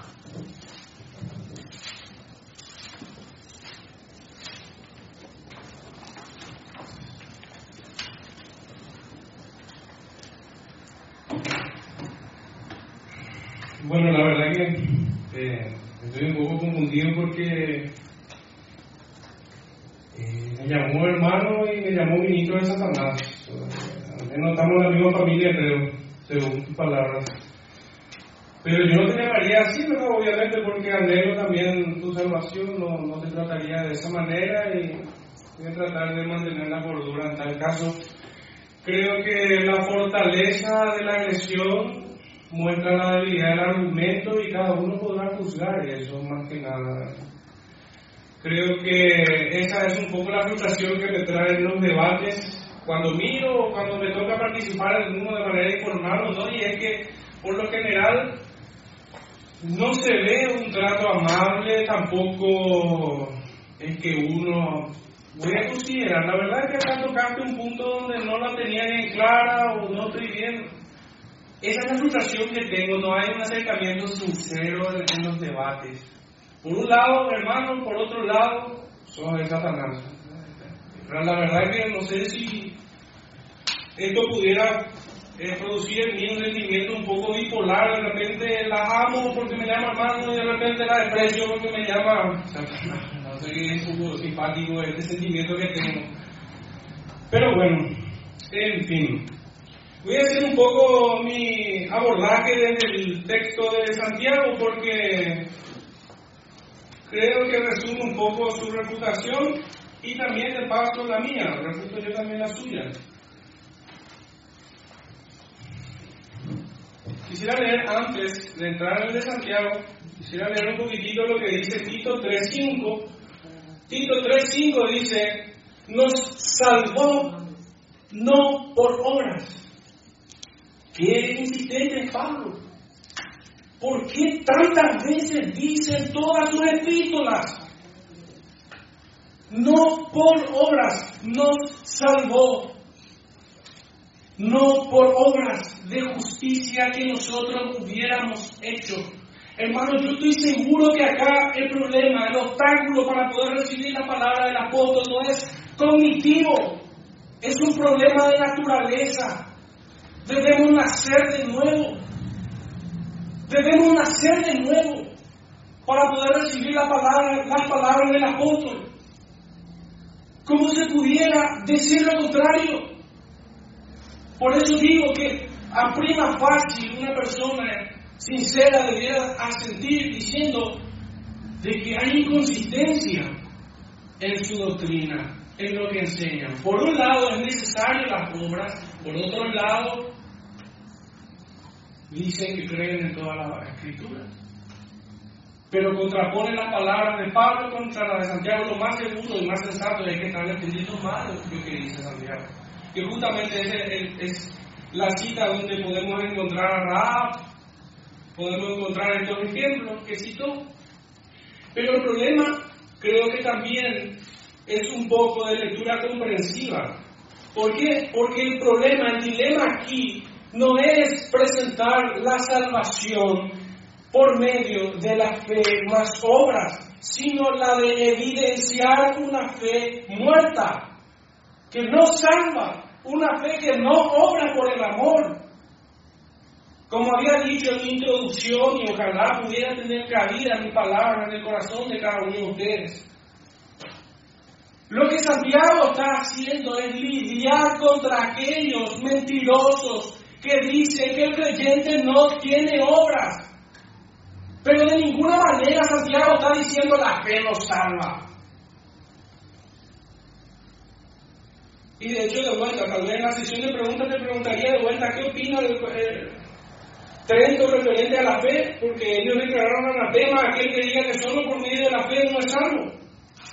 Al final de cuentas pareciera ser como que te acomodaste al discurso de que no, por medio de la fe. Ahora también hay que tener obras para la salvación. Ahí hay que ponernos de acuerdo, no sé si es, no sé si estás en una representación formal y oficial de parte del Vaticano, porque si es así, creo que te va a llegar una disciplina eclesiástica, porque está echando por tierra varios concilios. Solo, solo, hablar solo, sola fe. Ese es el problema. La sola fe. no. Sola, Sí, ella dijo que uno es salvo por medio de la fe. solo, solo. obras. Sí, pero más obras. El concilio de Trento dice que aquel que solamente es salvo por la fe es anatema. Eso dice el, el concilio de Trento. Por eso pregunto, si es una representación oficial, cuidado que una disciplina eclesiástica está a las puertas. Pero bueno, eh, abordando ya mi refutación en Santiago 2, 14, hermanos míos, ¿de qué os aprovechará si alguno dice que tiene fe y no tiene obras? ¿Podrá la fe salvarle? Versículo 15, y si un hermano o hermana está desnudo y tiene necesidad del mantenimiento de cada día, y alguno de vosotros dice, id en paz, calentados y saciados, pero no les dais lo que, las cosas que son necesarias para el cuerpo de Dios, aprovechará. Así también la fe, si no tiene obras, es muerta en sí misma. Pero alguno dirá, tú tienes fe y yo tengo obras. Y fíjense en este verbo, hermano, que insistentemente ella estuvo enfatizando, atendamos los verbos. No sé si me permite decirlo, pero pónganle lupa. Dice el versículo 18, muéstrame tu fe. ¿Cuál es el propósito de las obras? Muéstrame tu fe sin tus obras. ¿O es acaso en una mente trasnochada podemos entender que el propósito de la obra es aquí la salvación? Es evidenciar, es mostrar que tenemos una fe viva, no una fe muerta. Como le digo, estamos agarrando de vuelta el martillo por la cabeza y no por el mango. Muéstrame tu fe sin tus obras y yo te mostraré mi fe por mis obras. Tú crees en Dios, que Dios es uno, bien haces, también los demonios creen y tiemblan. Pues claro, ellos tienen una fe muerta, ellos no obran, no tienen obras de justicia, de misericordia, obras de la ley, claro que no. Y suscribo de vuelta una frase que dijo, Satanás es el mejor teólogo que existe, sin duda alguna. Ellos usan la palabra. Y no en vano Lutero había dicho ya el tiempo de la reforma, el tiempo de el tiempo del oscurantismo, cuando la palabra de Dios estaba privatizada por el Vaticano, decía él, decía él, que en, re- en relación a que los demonios creen tiemblan, que Dios permite a aquellos que va a destruir a usar la palabra indignamente. Satanás lo hizo en Génesis. Satanás lo hizo cuando tentó a Jesús. Lutero no estaba diciendo nada extraño. No es extraño que Satanás utilice la escritura. Por supuesto le doy la 10 para ahí. Claro que sí. Tú crees en Dios bien nace. También los demonios creen y tiemblan. Versículo 20. Más quiere saber, hombre vano, que la fe sin obra es muerta. ¿Qué se propone de vuelta Santiago demostrar con su, con su palabra? Demostrar que la salvación es por medio de la fe o que la fe es muerta sin obras. Demostrar que no es una fe viva, sino que es una fe muerta, la, muerte, la fe de los demonios. O es una fe viva y eficaz. Versículo 21. No fue justificado por las obras Abraham, nuestro padre, cuando ofreció a su hijo Isaac sobre el altar. No es que la fe actuó juntamente con sus obras y que la fe se perfeccionó por las obras. Y se cumplió la escritura que dice, vamos a ver si es esto una conclusión de Santiago, acorde a las palabras de, del apóstol Pablo. Versículo 23, y se cumplió la escritura que dice, Abraham creyó a Dios y le fue contado por justicia, tiempo verbal pasado. Le fue contado por justicia y fue llamado amigo de Dios. Vosotros veis pues que el hombre es justificado por las obras y no solamente por la fe. Asimismo también Raab la ramera no fue justificada por obras. Cuando recibió a los mensajeros y los envió por otro camino, porque como el cuerpo sin espíritu, y acá está la hermosa analogía que resume el tema, porque el cuerpo sin espíritu está muerto, así también la fe sin obras está muerta. No está negando que el hombre es salvo por medio de la fe. En Juan 8, en el ejemplo que había dado, en Juan 8, cap- Juan capítulo 8, versículo 31, fíjense lo que dice. Dijo entonces Jesús a los judíos que habían creído en él. ¿Qué les dijo? Guarden el versículo 44. Vosotros sois de vuestro padre el diablo. A los que habían creído en él. Estos hombres, ¿qué tipo de fe tenían? Una fe muerta, la fe de los demonios. La fe que confiesa con sus labios, pero con sus hechos los niegan. Ese es el propósito de Santiago cuando escribe es en el capítulo 2, hablando de las obras y la fe. El autor denuncia un tipo de fe que es muerta en sí misma y aclarando que tal fe es imposible que, que salve. De ninguna manera está enseñando que para la salvación es necesario obras por parte del pecador para concluir lo que Cristo pagó en la cruz del Calvario.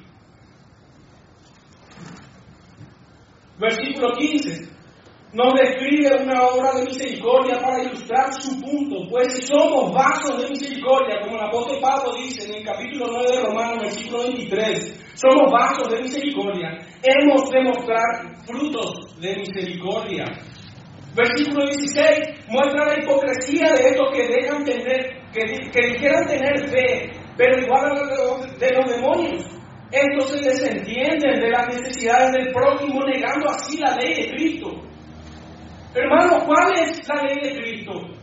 Amarás a tu prójimo. ¿Cuál es la ley? Versículo 17 claramente sentencia que tal fe es muerta, el cual era el propósito al abordar desde un principio. Jamás pudiera alguien siquiera imaginar con una mente trasnochada que la enseñanza de Santiago es contraria a todo lo que el Evangelio enseña por Pablo, por la pluma de Pablo a lo largo de sus 13 cartas. Es imposible pensar tal cosa, pues él mismo dice, por medio de la fe y no por las obras, para que nadie se gloríe. Me gustaría escuchar la explicación de estos versículos. ¿Cuál es la comprensión que se tiene de esto? Sería interesante, la verdad. Versículo 18 es claro el desafío que hace a cualquiera que intentara ir en contra de la enseñanza del que el que en mí permanece lleva mucho fruto. Juan 15, 4 y 5. Esto es, si eres de Cristo, estarías en el camino de buena obra que Él preparó de antemano para que anduviésemos en ellas. Efesios 2.10. No hacerlo sería negar a Cristo en sus propias vidas. Romanos 2.24. Santiago y así Pablo no ignoran que Dios pone el querer como el hacer por su buena voluntad. Filipenses 2.13. Desde el versículo 19 y 20, Santiago 2, no se guardan nada calificables como personas a verdaderos demonios, estos que dicen que tienen una fe muerta. Aprende, hombre vano, es en lo que le dice Santiago. ¿Y qué significado tiene? Hueco e inservible que tu fe es muerta y tú permaneces en tus delitos y pecados. Versículo 21 y 22 aporta otro ejemplo en la persona del padre de la fe. No es llamativo que sea conocido de esta forma este hombre, y no el padre de las obras o de la fe más obras. Si el hombre tiene que poner una pequeña obra, por minúscula que sea, ya no alcanza el sacrificio de Cristo. Ya no alcanza. La fe de este hombre es impresionante como lo describe. Y siempre que ustedes lean Efesios, eh, perdón, Hebreos 11, 21 veces van a leer, queridos amigos, por medio de la fe, por medio de la fe, por medio de la fe, 21 veces. La fe se perfecciona por las obras. Esto es que los creyentes maduran y se fortalecen en la fe. No es que estas completan el medio, eso es lo que no se quiere explicar. No es que es el medio, nunca es el medio, nunca es el medio para ser salvos. El medio siempre fue la fe y solamente la fe. Las obras son parte imprescindible de la santificación. La fe solamente. Versículo 23 nos aporta la enseñanza. Un segundito, por favor. Nos aporta, versículo 23, nos aporta la enseñanza expuesta con el ejemplo de Abraham. Creyó a Dios y le fue contada por justicia. ¿Quién pudiera apelar a esta, a esta frase? ¿Quién pudiera, pudiera decir lo contrario de lo que hemos leído? Esta es la verdad apostólica. ¿Dónde están las obras para alcanzar salvación? En las conclusiones del autor. No están en ninguna parte, porque su propósito siempre fue la de evidenciar una fe muerta en contraste a la de una viva para salvación. El versículo 24 nos muestra la forma indisoluble de la fe y las obras. La fe tiene como fruto y evidencia las buenas obras hechas en obediencia, así como Abraham las tenía. Juan 8:39, que ya la cité. Las buenas obras son las consecuencias indiscutibles de la fe verdadera. Esta es la enseñanza apostólica, esta es la enseñanza que el Espíritu Santo puso y usó la pluma de Santiago. Sí me llamó la atención que haya traído otros temas, Eucaristía, que no hay salvación eh, fuera de la iglesia, bautismo. Dispersar el asunto no ayuda, no aporta. No aporta. Yo creo que si nos enfocamos en nuestro tema en el cual convenimos, creo que podemos al menos acordar en desacordar. Y estaríamos bien. Cada uno es responsable de lo que cree. Pero de vuelta, de vuelta les digo, cree y serás salvo. Esta palabra va a retumbar hasta el último día de tu vida en esta tierra si no crees para salvación. Hasta el último día el Señor golpeará tu conciencia con esta palabra. Cree y serás salvo. Señor, gracias.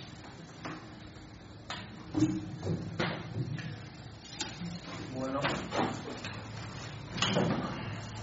ahora ya escuchamos los argumentos y quiero saber si están ya preparados, necesitan un tiempo para el diálogo, preparar los temas.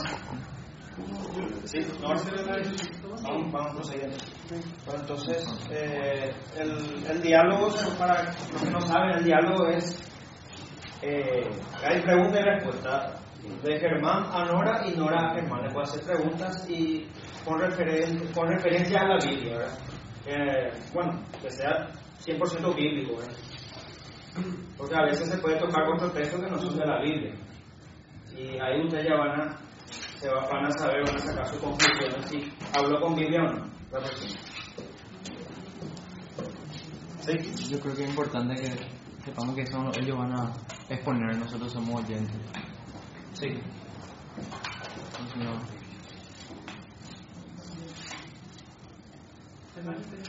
No, por favor. 20 minutos entonces. Primero que nada, aclarar respecto a lo que decimos que Abraham creyó y creo que está repetidamente perder el tiempo, volver a expresar eso, que creyó significa que obedeció, obediencia a lo que Jesús nos dice. Él lo ofreció a su hijo, fue probado en la fe, y así también nosotros tenemos por probado en la fe a través de obras, cumpliendo la voluntad del Señor, y eso significa justificar a Dios. ¿Cuáles son los sacramentos que Él nos instituye para la salvación? Por eso lo repito, ¿cuáles son las obras que el Señor nos pide? Y nos pone estas estrategias, los sacramentos del bautismo, de la confesión, de la unción de los enfermos, del matrimonio, del orden sacerdotal, la primera comunión y el sacramento de la reconciliación y confesión a través de los sacerdotes. ¿Esas son las obras? Sí. Ah, bueno. Entonces, la primera pregunta que tenemos para el hermano es la siguiente. Si las obras no tienen importancia para la salvación, ¿por qué insisten tanto en el bautismo de los adultos?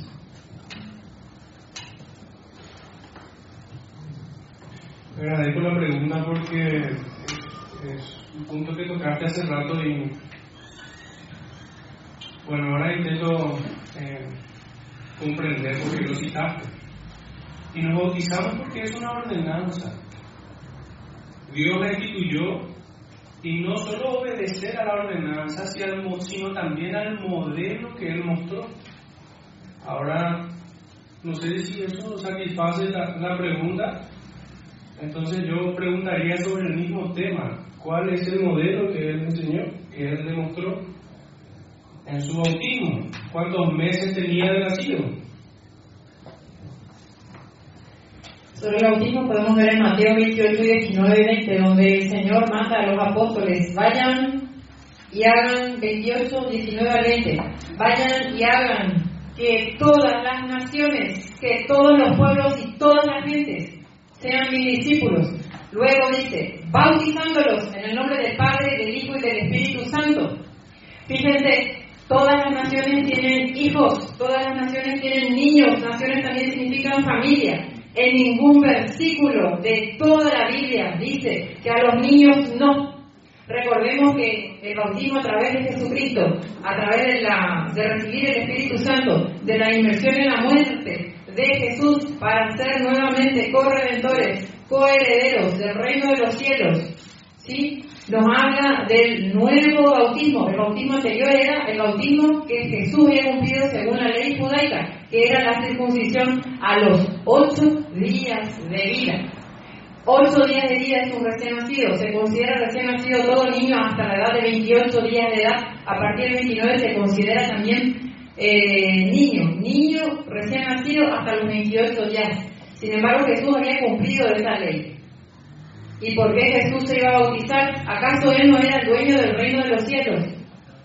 ¿Acaso Él no era el Hijo del Padre? ¿Acaso Jesús no estaba infundido en el Espíritu Santo?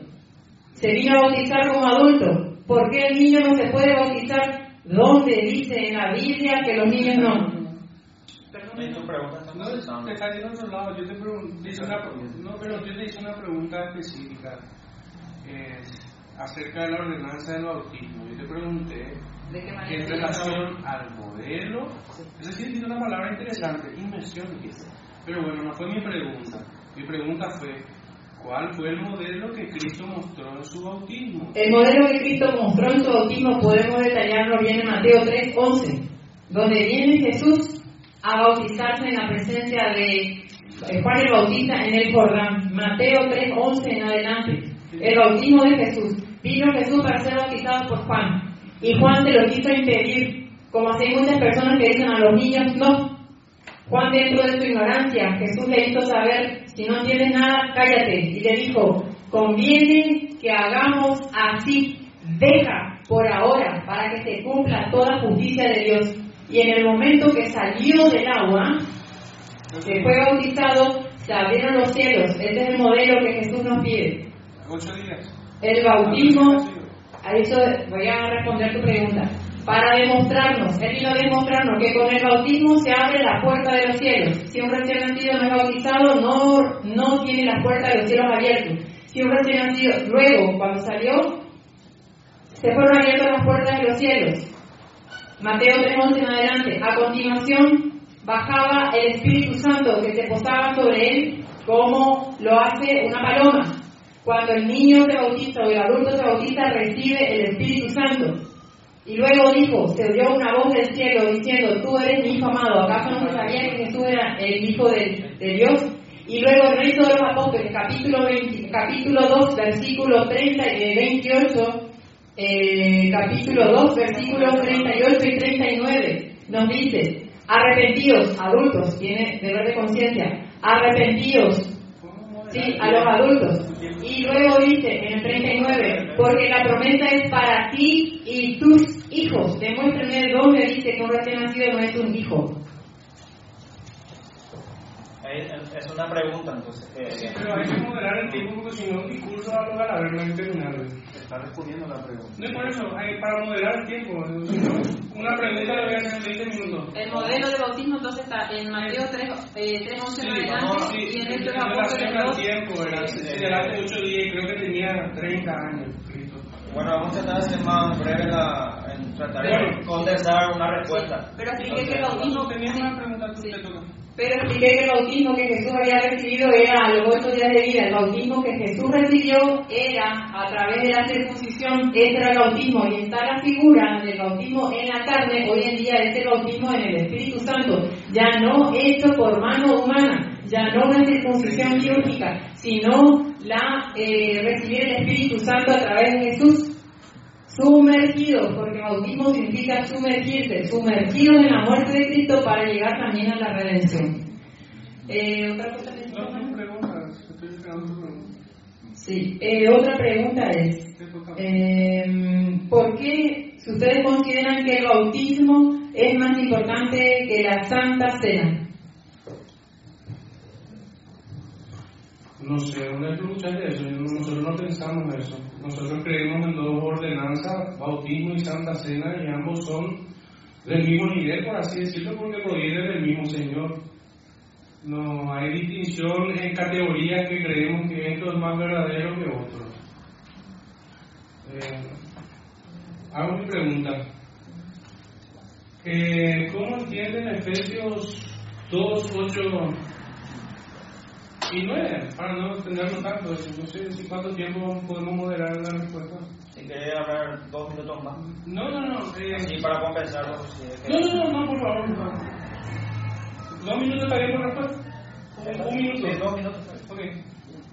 ¿Qué entiende por Efesios 2? En Efesios 2, 8 al 9, porque por gracia sois salvos por medio de la fe. Primero, la gracia es un don y la fe también. La gracia es la capacidad de llevar esa fe por obras. Fíjense que en adelante dice, no por obras. Estamos hablando de cumplir la ley antigua, porque San Pablo estaba hablando en este momento de la ley que estaba en el Antiguo Testamento, no por obras, porque Romanos 3:23 dice, esas obras no podemos cumplirlas, punto, porque cuanto, en cuanto todos pecaron, no llegaremos a la justificación por el cumplimiento de esta ley, la ley del Antiguo Testamento, una ley de muerte. Sin embargo, acá nos dice, por gracia sois salvos por medio de la fe. ¿La fe en quién? Estamos hablando ya del Nuevo Testamento, carta de San Pablo. La fe en la palabra de Jesús. La fe en lo que Él nos dice. Hagan lo que Él nos dice. Este es mi cuerpo. Hagan esto en conme- en conmemoración mía. A través de los apóstoles. No cualquiera se puede autonombrar pastor de una iglesia, fundar una iglesia y ser apóstatas. Y no por obras, solamente por obras. La pregunta es cómo puedo justificar que no por obras, y nosotros decimos sí por obras. no por obras del Antiguo Testamento. Sea, Pablo se estaba refiriendo a las obras del Antiguo Testamento. Gracias. Yo quiero aclarar algo también. En caso que uno de los expositores no esté de acuerdo con la, pre- con la respuesta que le da, él puede argumentar. Ahí yo no estoy de acuerdo con muchas cosas que él dijo, o ella puede estar en desacuerdo, pero no por eso intervenir. Porque él me presiona mucho y me dice, está hablando de otra cosa, está hablando de otra cosa. Entonces, si no le llena la respuesta, ellos también tienen el derecho de reclamar, entonces, pues no le llena la respuesta. La gente, por eso somos nosotros oyentes, como digo, la gente va a sacar su conclusión. Genial, perfecto.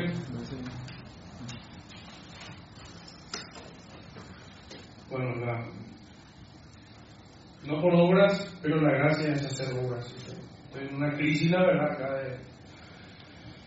de, de comprensión. Pero bueno, eh, La fe es fruto de las obras.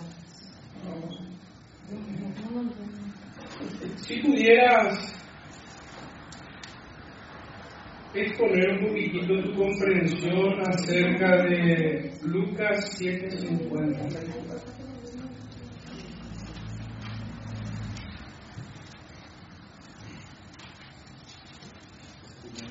Sí. Dos minutos.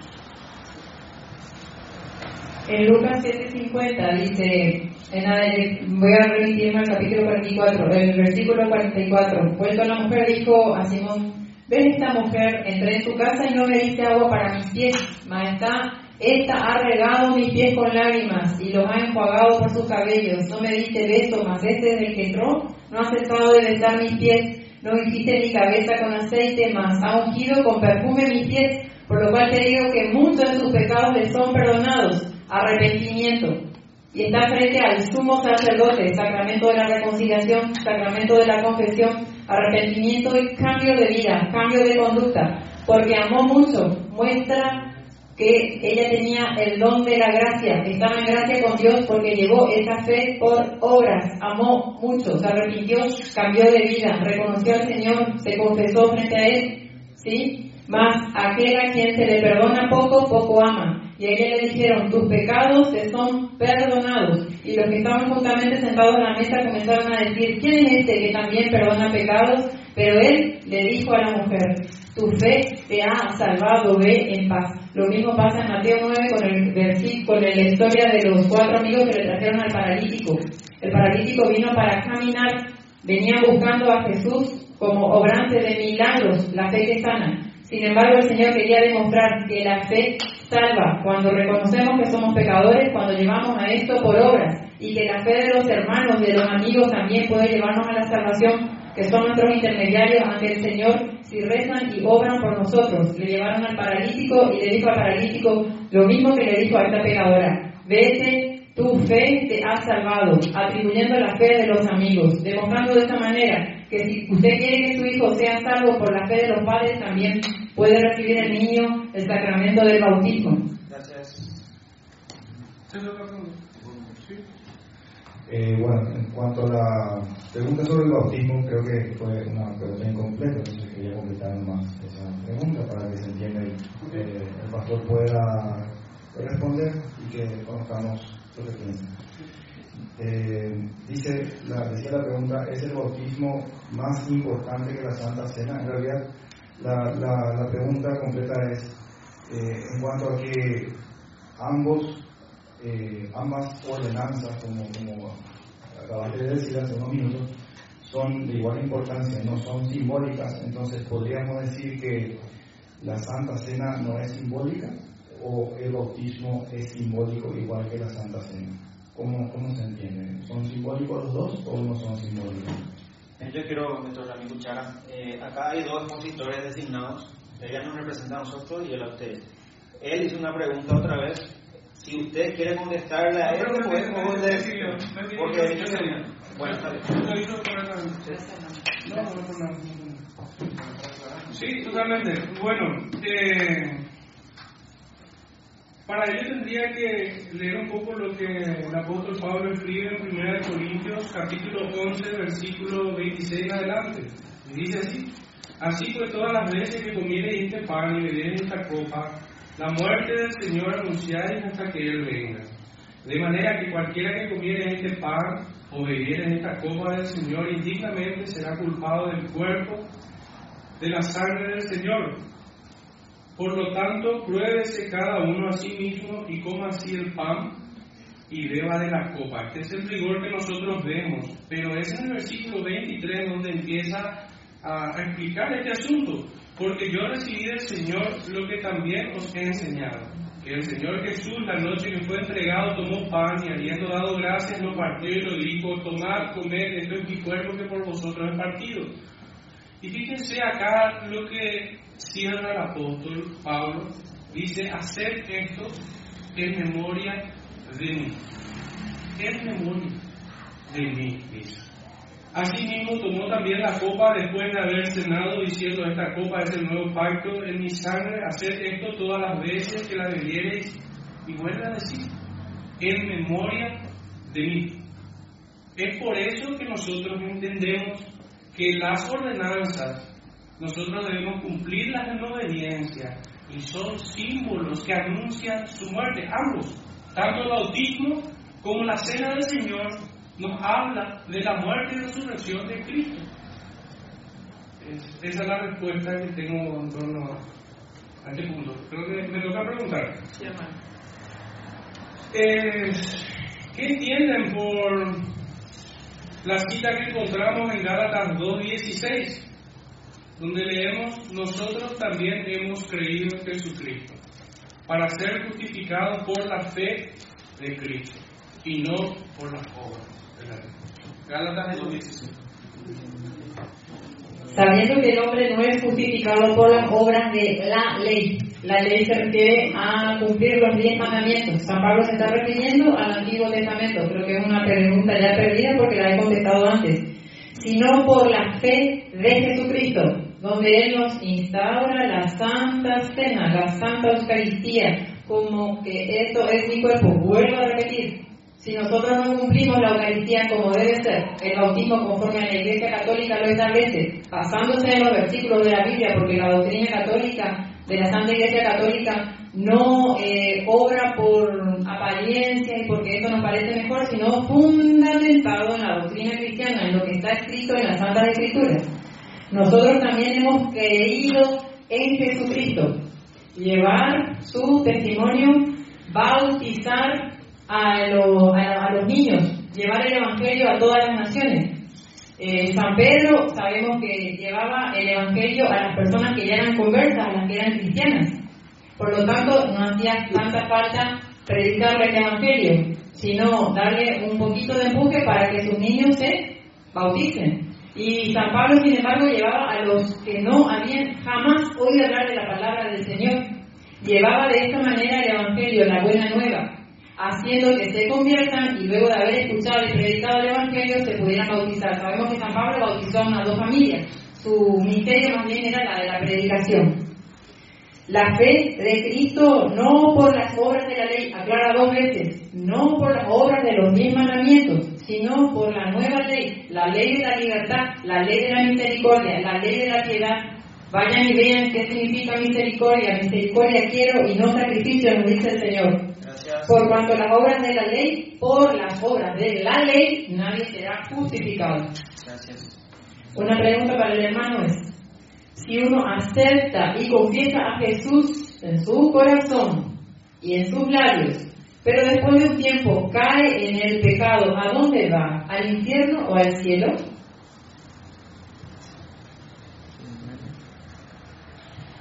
Bueno, en realidad no, no respondiste mi pregunta porque ¿qué significa ser justificado por la fe de Cristo? Dice. En realidad te ocupaste de las obras de la ley, pero para hacer una salvedad al respecto, la, la ley se resume. Ah, por cierto, Pablo tenía su ministerio a los gentiles, no a los judíos.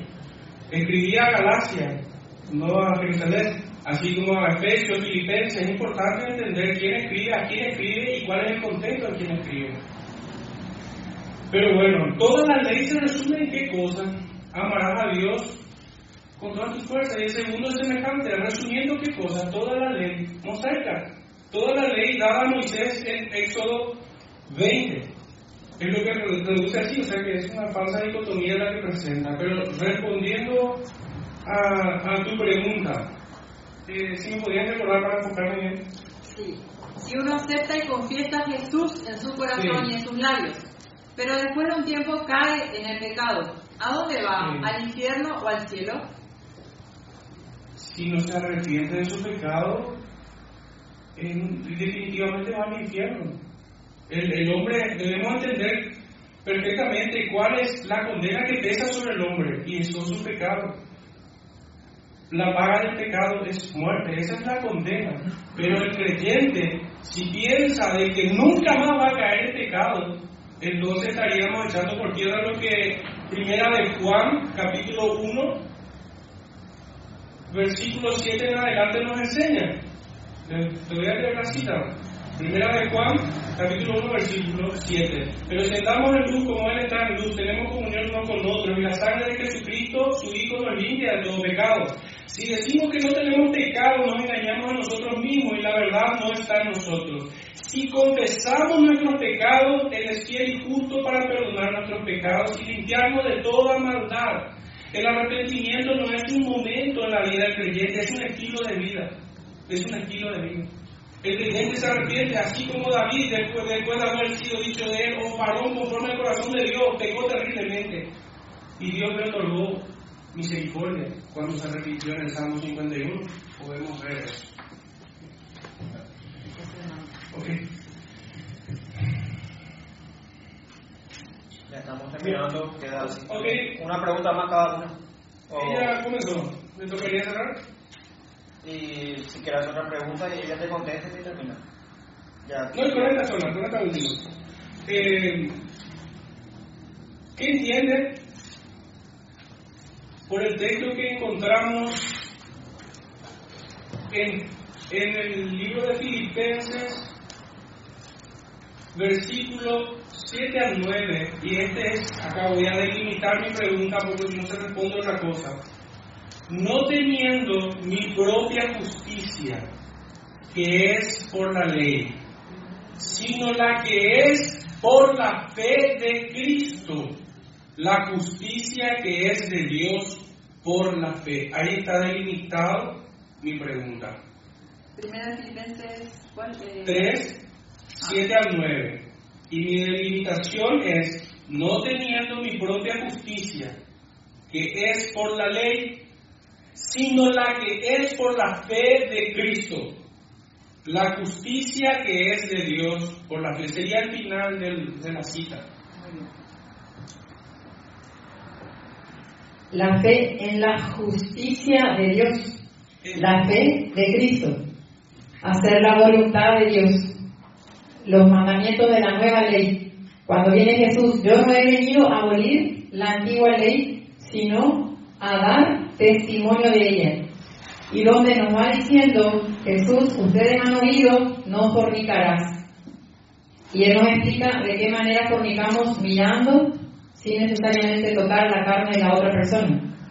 Donde también nos dice aquel que aborrece a su mujer, todo lo que hace el hombre aquí en la tierra a través del sacerdocio quedará desatado también en el cielo. Sacramento de la confesión a través del orden sacerdotal, no confesar a solas con una pata de palo o en mi mente yo confieso y soy por eso salvo.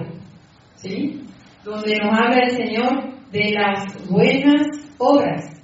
Cumplir de qué manera? Nuevamente me remito a los sacramentos, porque fuera de los sacramentos en mi respuesta no hay otra verdad.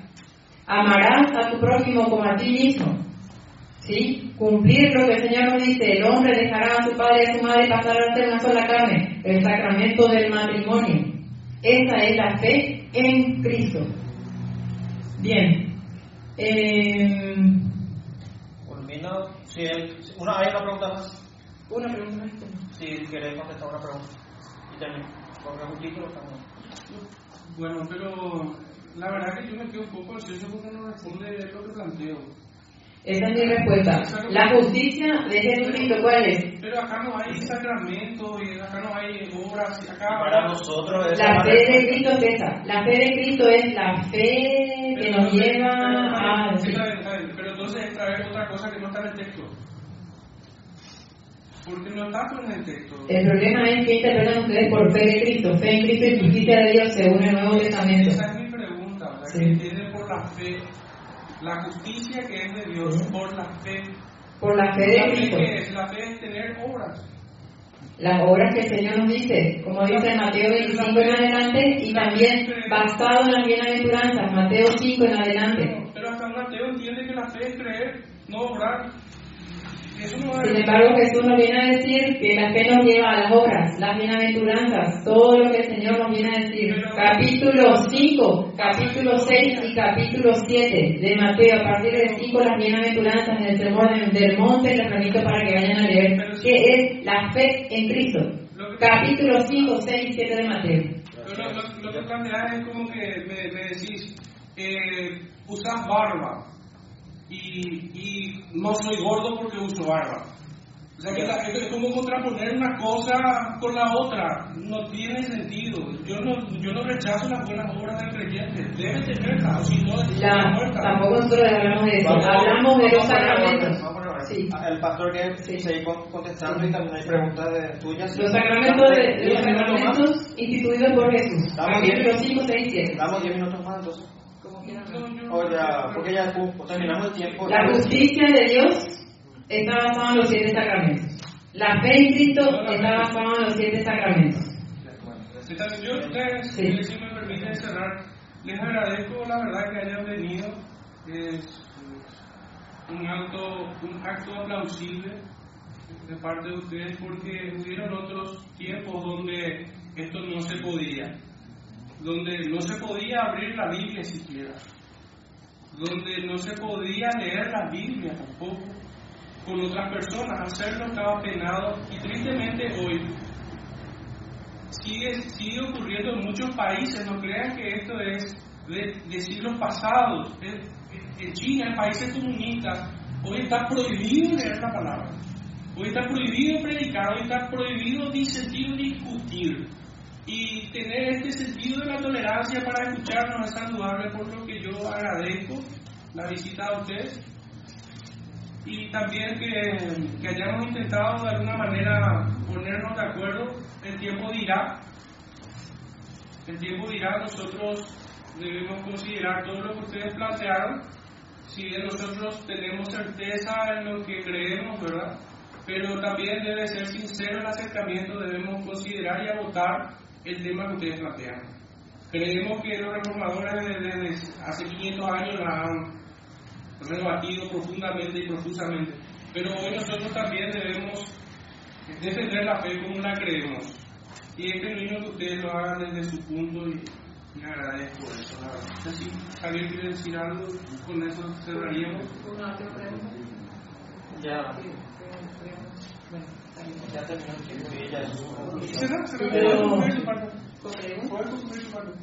Eh, una pregunta No, sobre... era quería eh, referirse un poquitito a la pregunta. No, ya quedamos. No, las palabras. De hecho, que siempre, siempre van a quedar más preguntas. Siempre hay, hay cosas que hay que tocar y tal vez en otra oportunidad vamos a hablar más. Es, es cierto. Todos tenemos, yo, yo también tengo preguntas, cada uno inclusive tiene preguntas. Ellos tienen culto a las 18. dice. Eh, bueno, quería. Yo no sé si ustedes se dieron cuenta, pero estamos de acuerdo en varias cosas aquí. Eh, por más que parezca que estamos discutiendo, ambos estamos de acuerdo en que eh, la fe nos lleva a orar obras buenas. Obviamente, la persona que no tiene fe, que no conoce a Cristo, que no le tiene a Cristo en su corazón, no puede obrar obras buenas o por lo menos va a tener una tendencia mayor a, a obrar mal. ¿verdad? ¿Estamos de acuerdo en eso? La fe Es- Eso es lo que, es, es lo que de diferentes maneras, yo por lo menos estando acá, sentado, escuché de ambas partes, con diferentes palabras, cada uno con su argumento, pero al final me- eso es lo que me pareció. Me gustaría leerles algo para cerrar nomás. Eh, hay una declaración conjunta entre la Iglesia Católica y la Luterana, que es la que sigue eh, fielmente a Martín Lutero, que es el que empezó, el que empezó la, la llamada reforma protestante. Entonces me gustaría leer esto para que sepan que en el año 1999 ya se, se firmó una declaración conjunta entre ambas facciones y que prácticamente ya se declaró la paz. Entonces, para los que todavía creen que, que los católicos se salvan, entre comillas, solo por obras, sepan que no es así, nunca fue así. Eh, de repente hubo malentendidos en los 500 años de, de la reforma que se cumplió en, en 2017. Quiero leerles esto. Eh, esto es firmado por la, por Iglesia Luterana y la Iglesia Católica. Juntos confesamos, solo por gracia mediante la fe en Cristo y su obra salvífica y no por algún mérito nuestro. Somos aceptados por Dios y recibimos al Espíritu Santo que renueva nuestros corazones capacitándonos y llamándonos a buenas obras.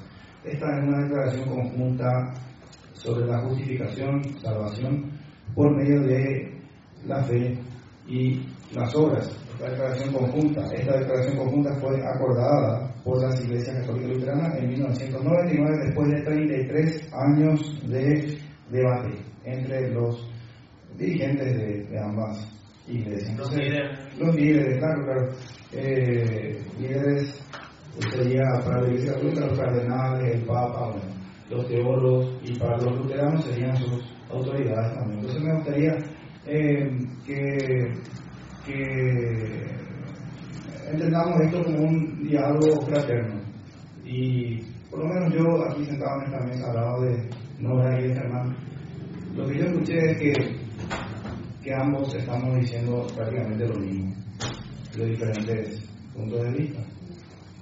Por lo menos eso es lo que yo escuché, no sé si tengo el oído sucio o qué, pero es lo que yo escuché. por lo menos. Entonces les agradezco a todos por su, por su atención y por haber venido a esto. Gracias a nuestro moderador. Dani. Gracias, moderador.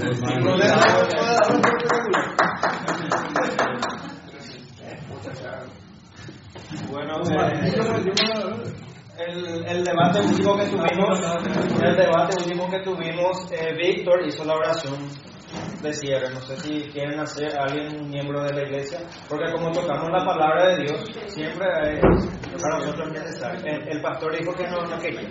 Nosotros preferimos que no, por nosotros podemos hacer nuestra oración. ¿no? Ustedes, Vamos a poner nuestra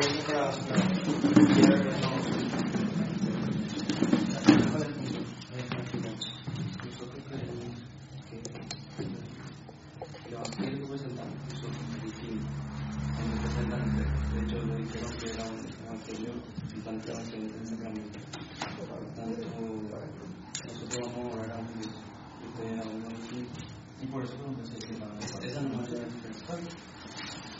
¿Quién quiere hacer entonces la oración? Hicimos, si quieren, una oración particular.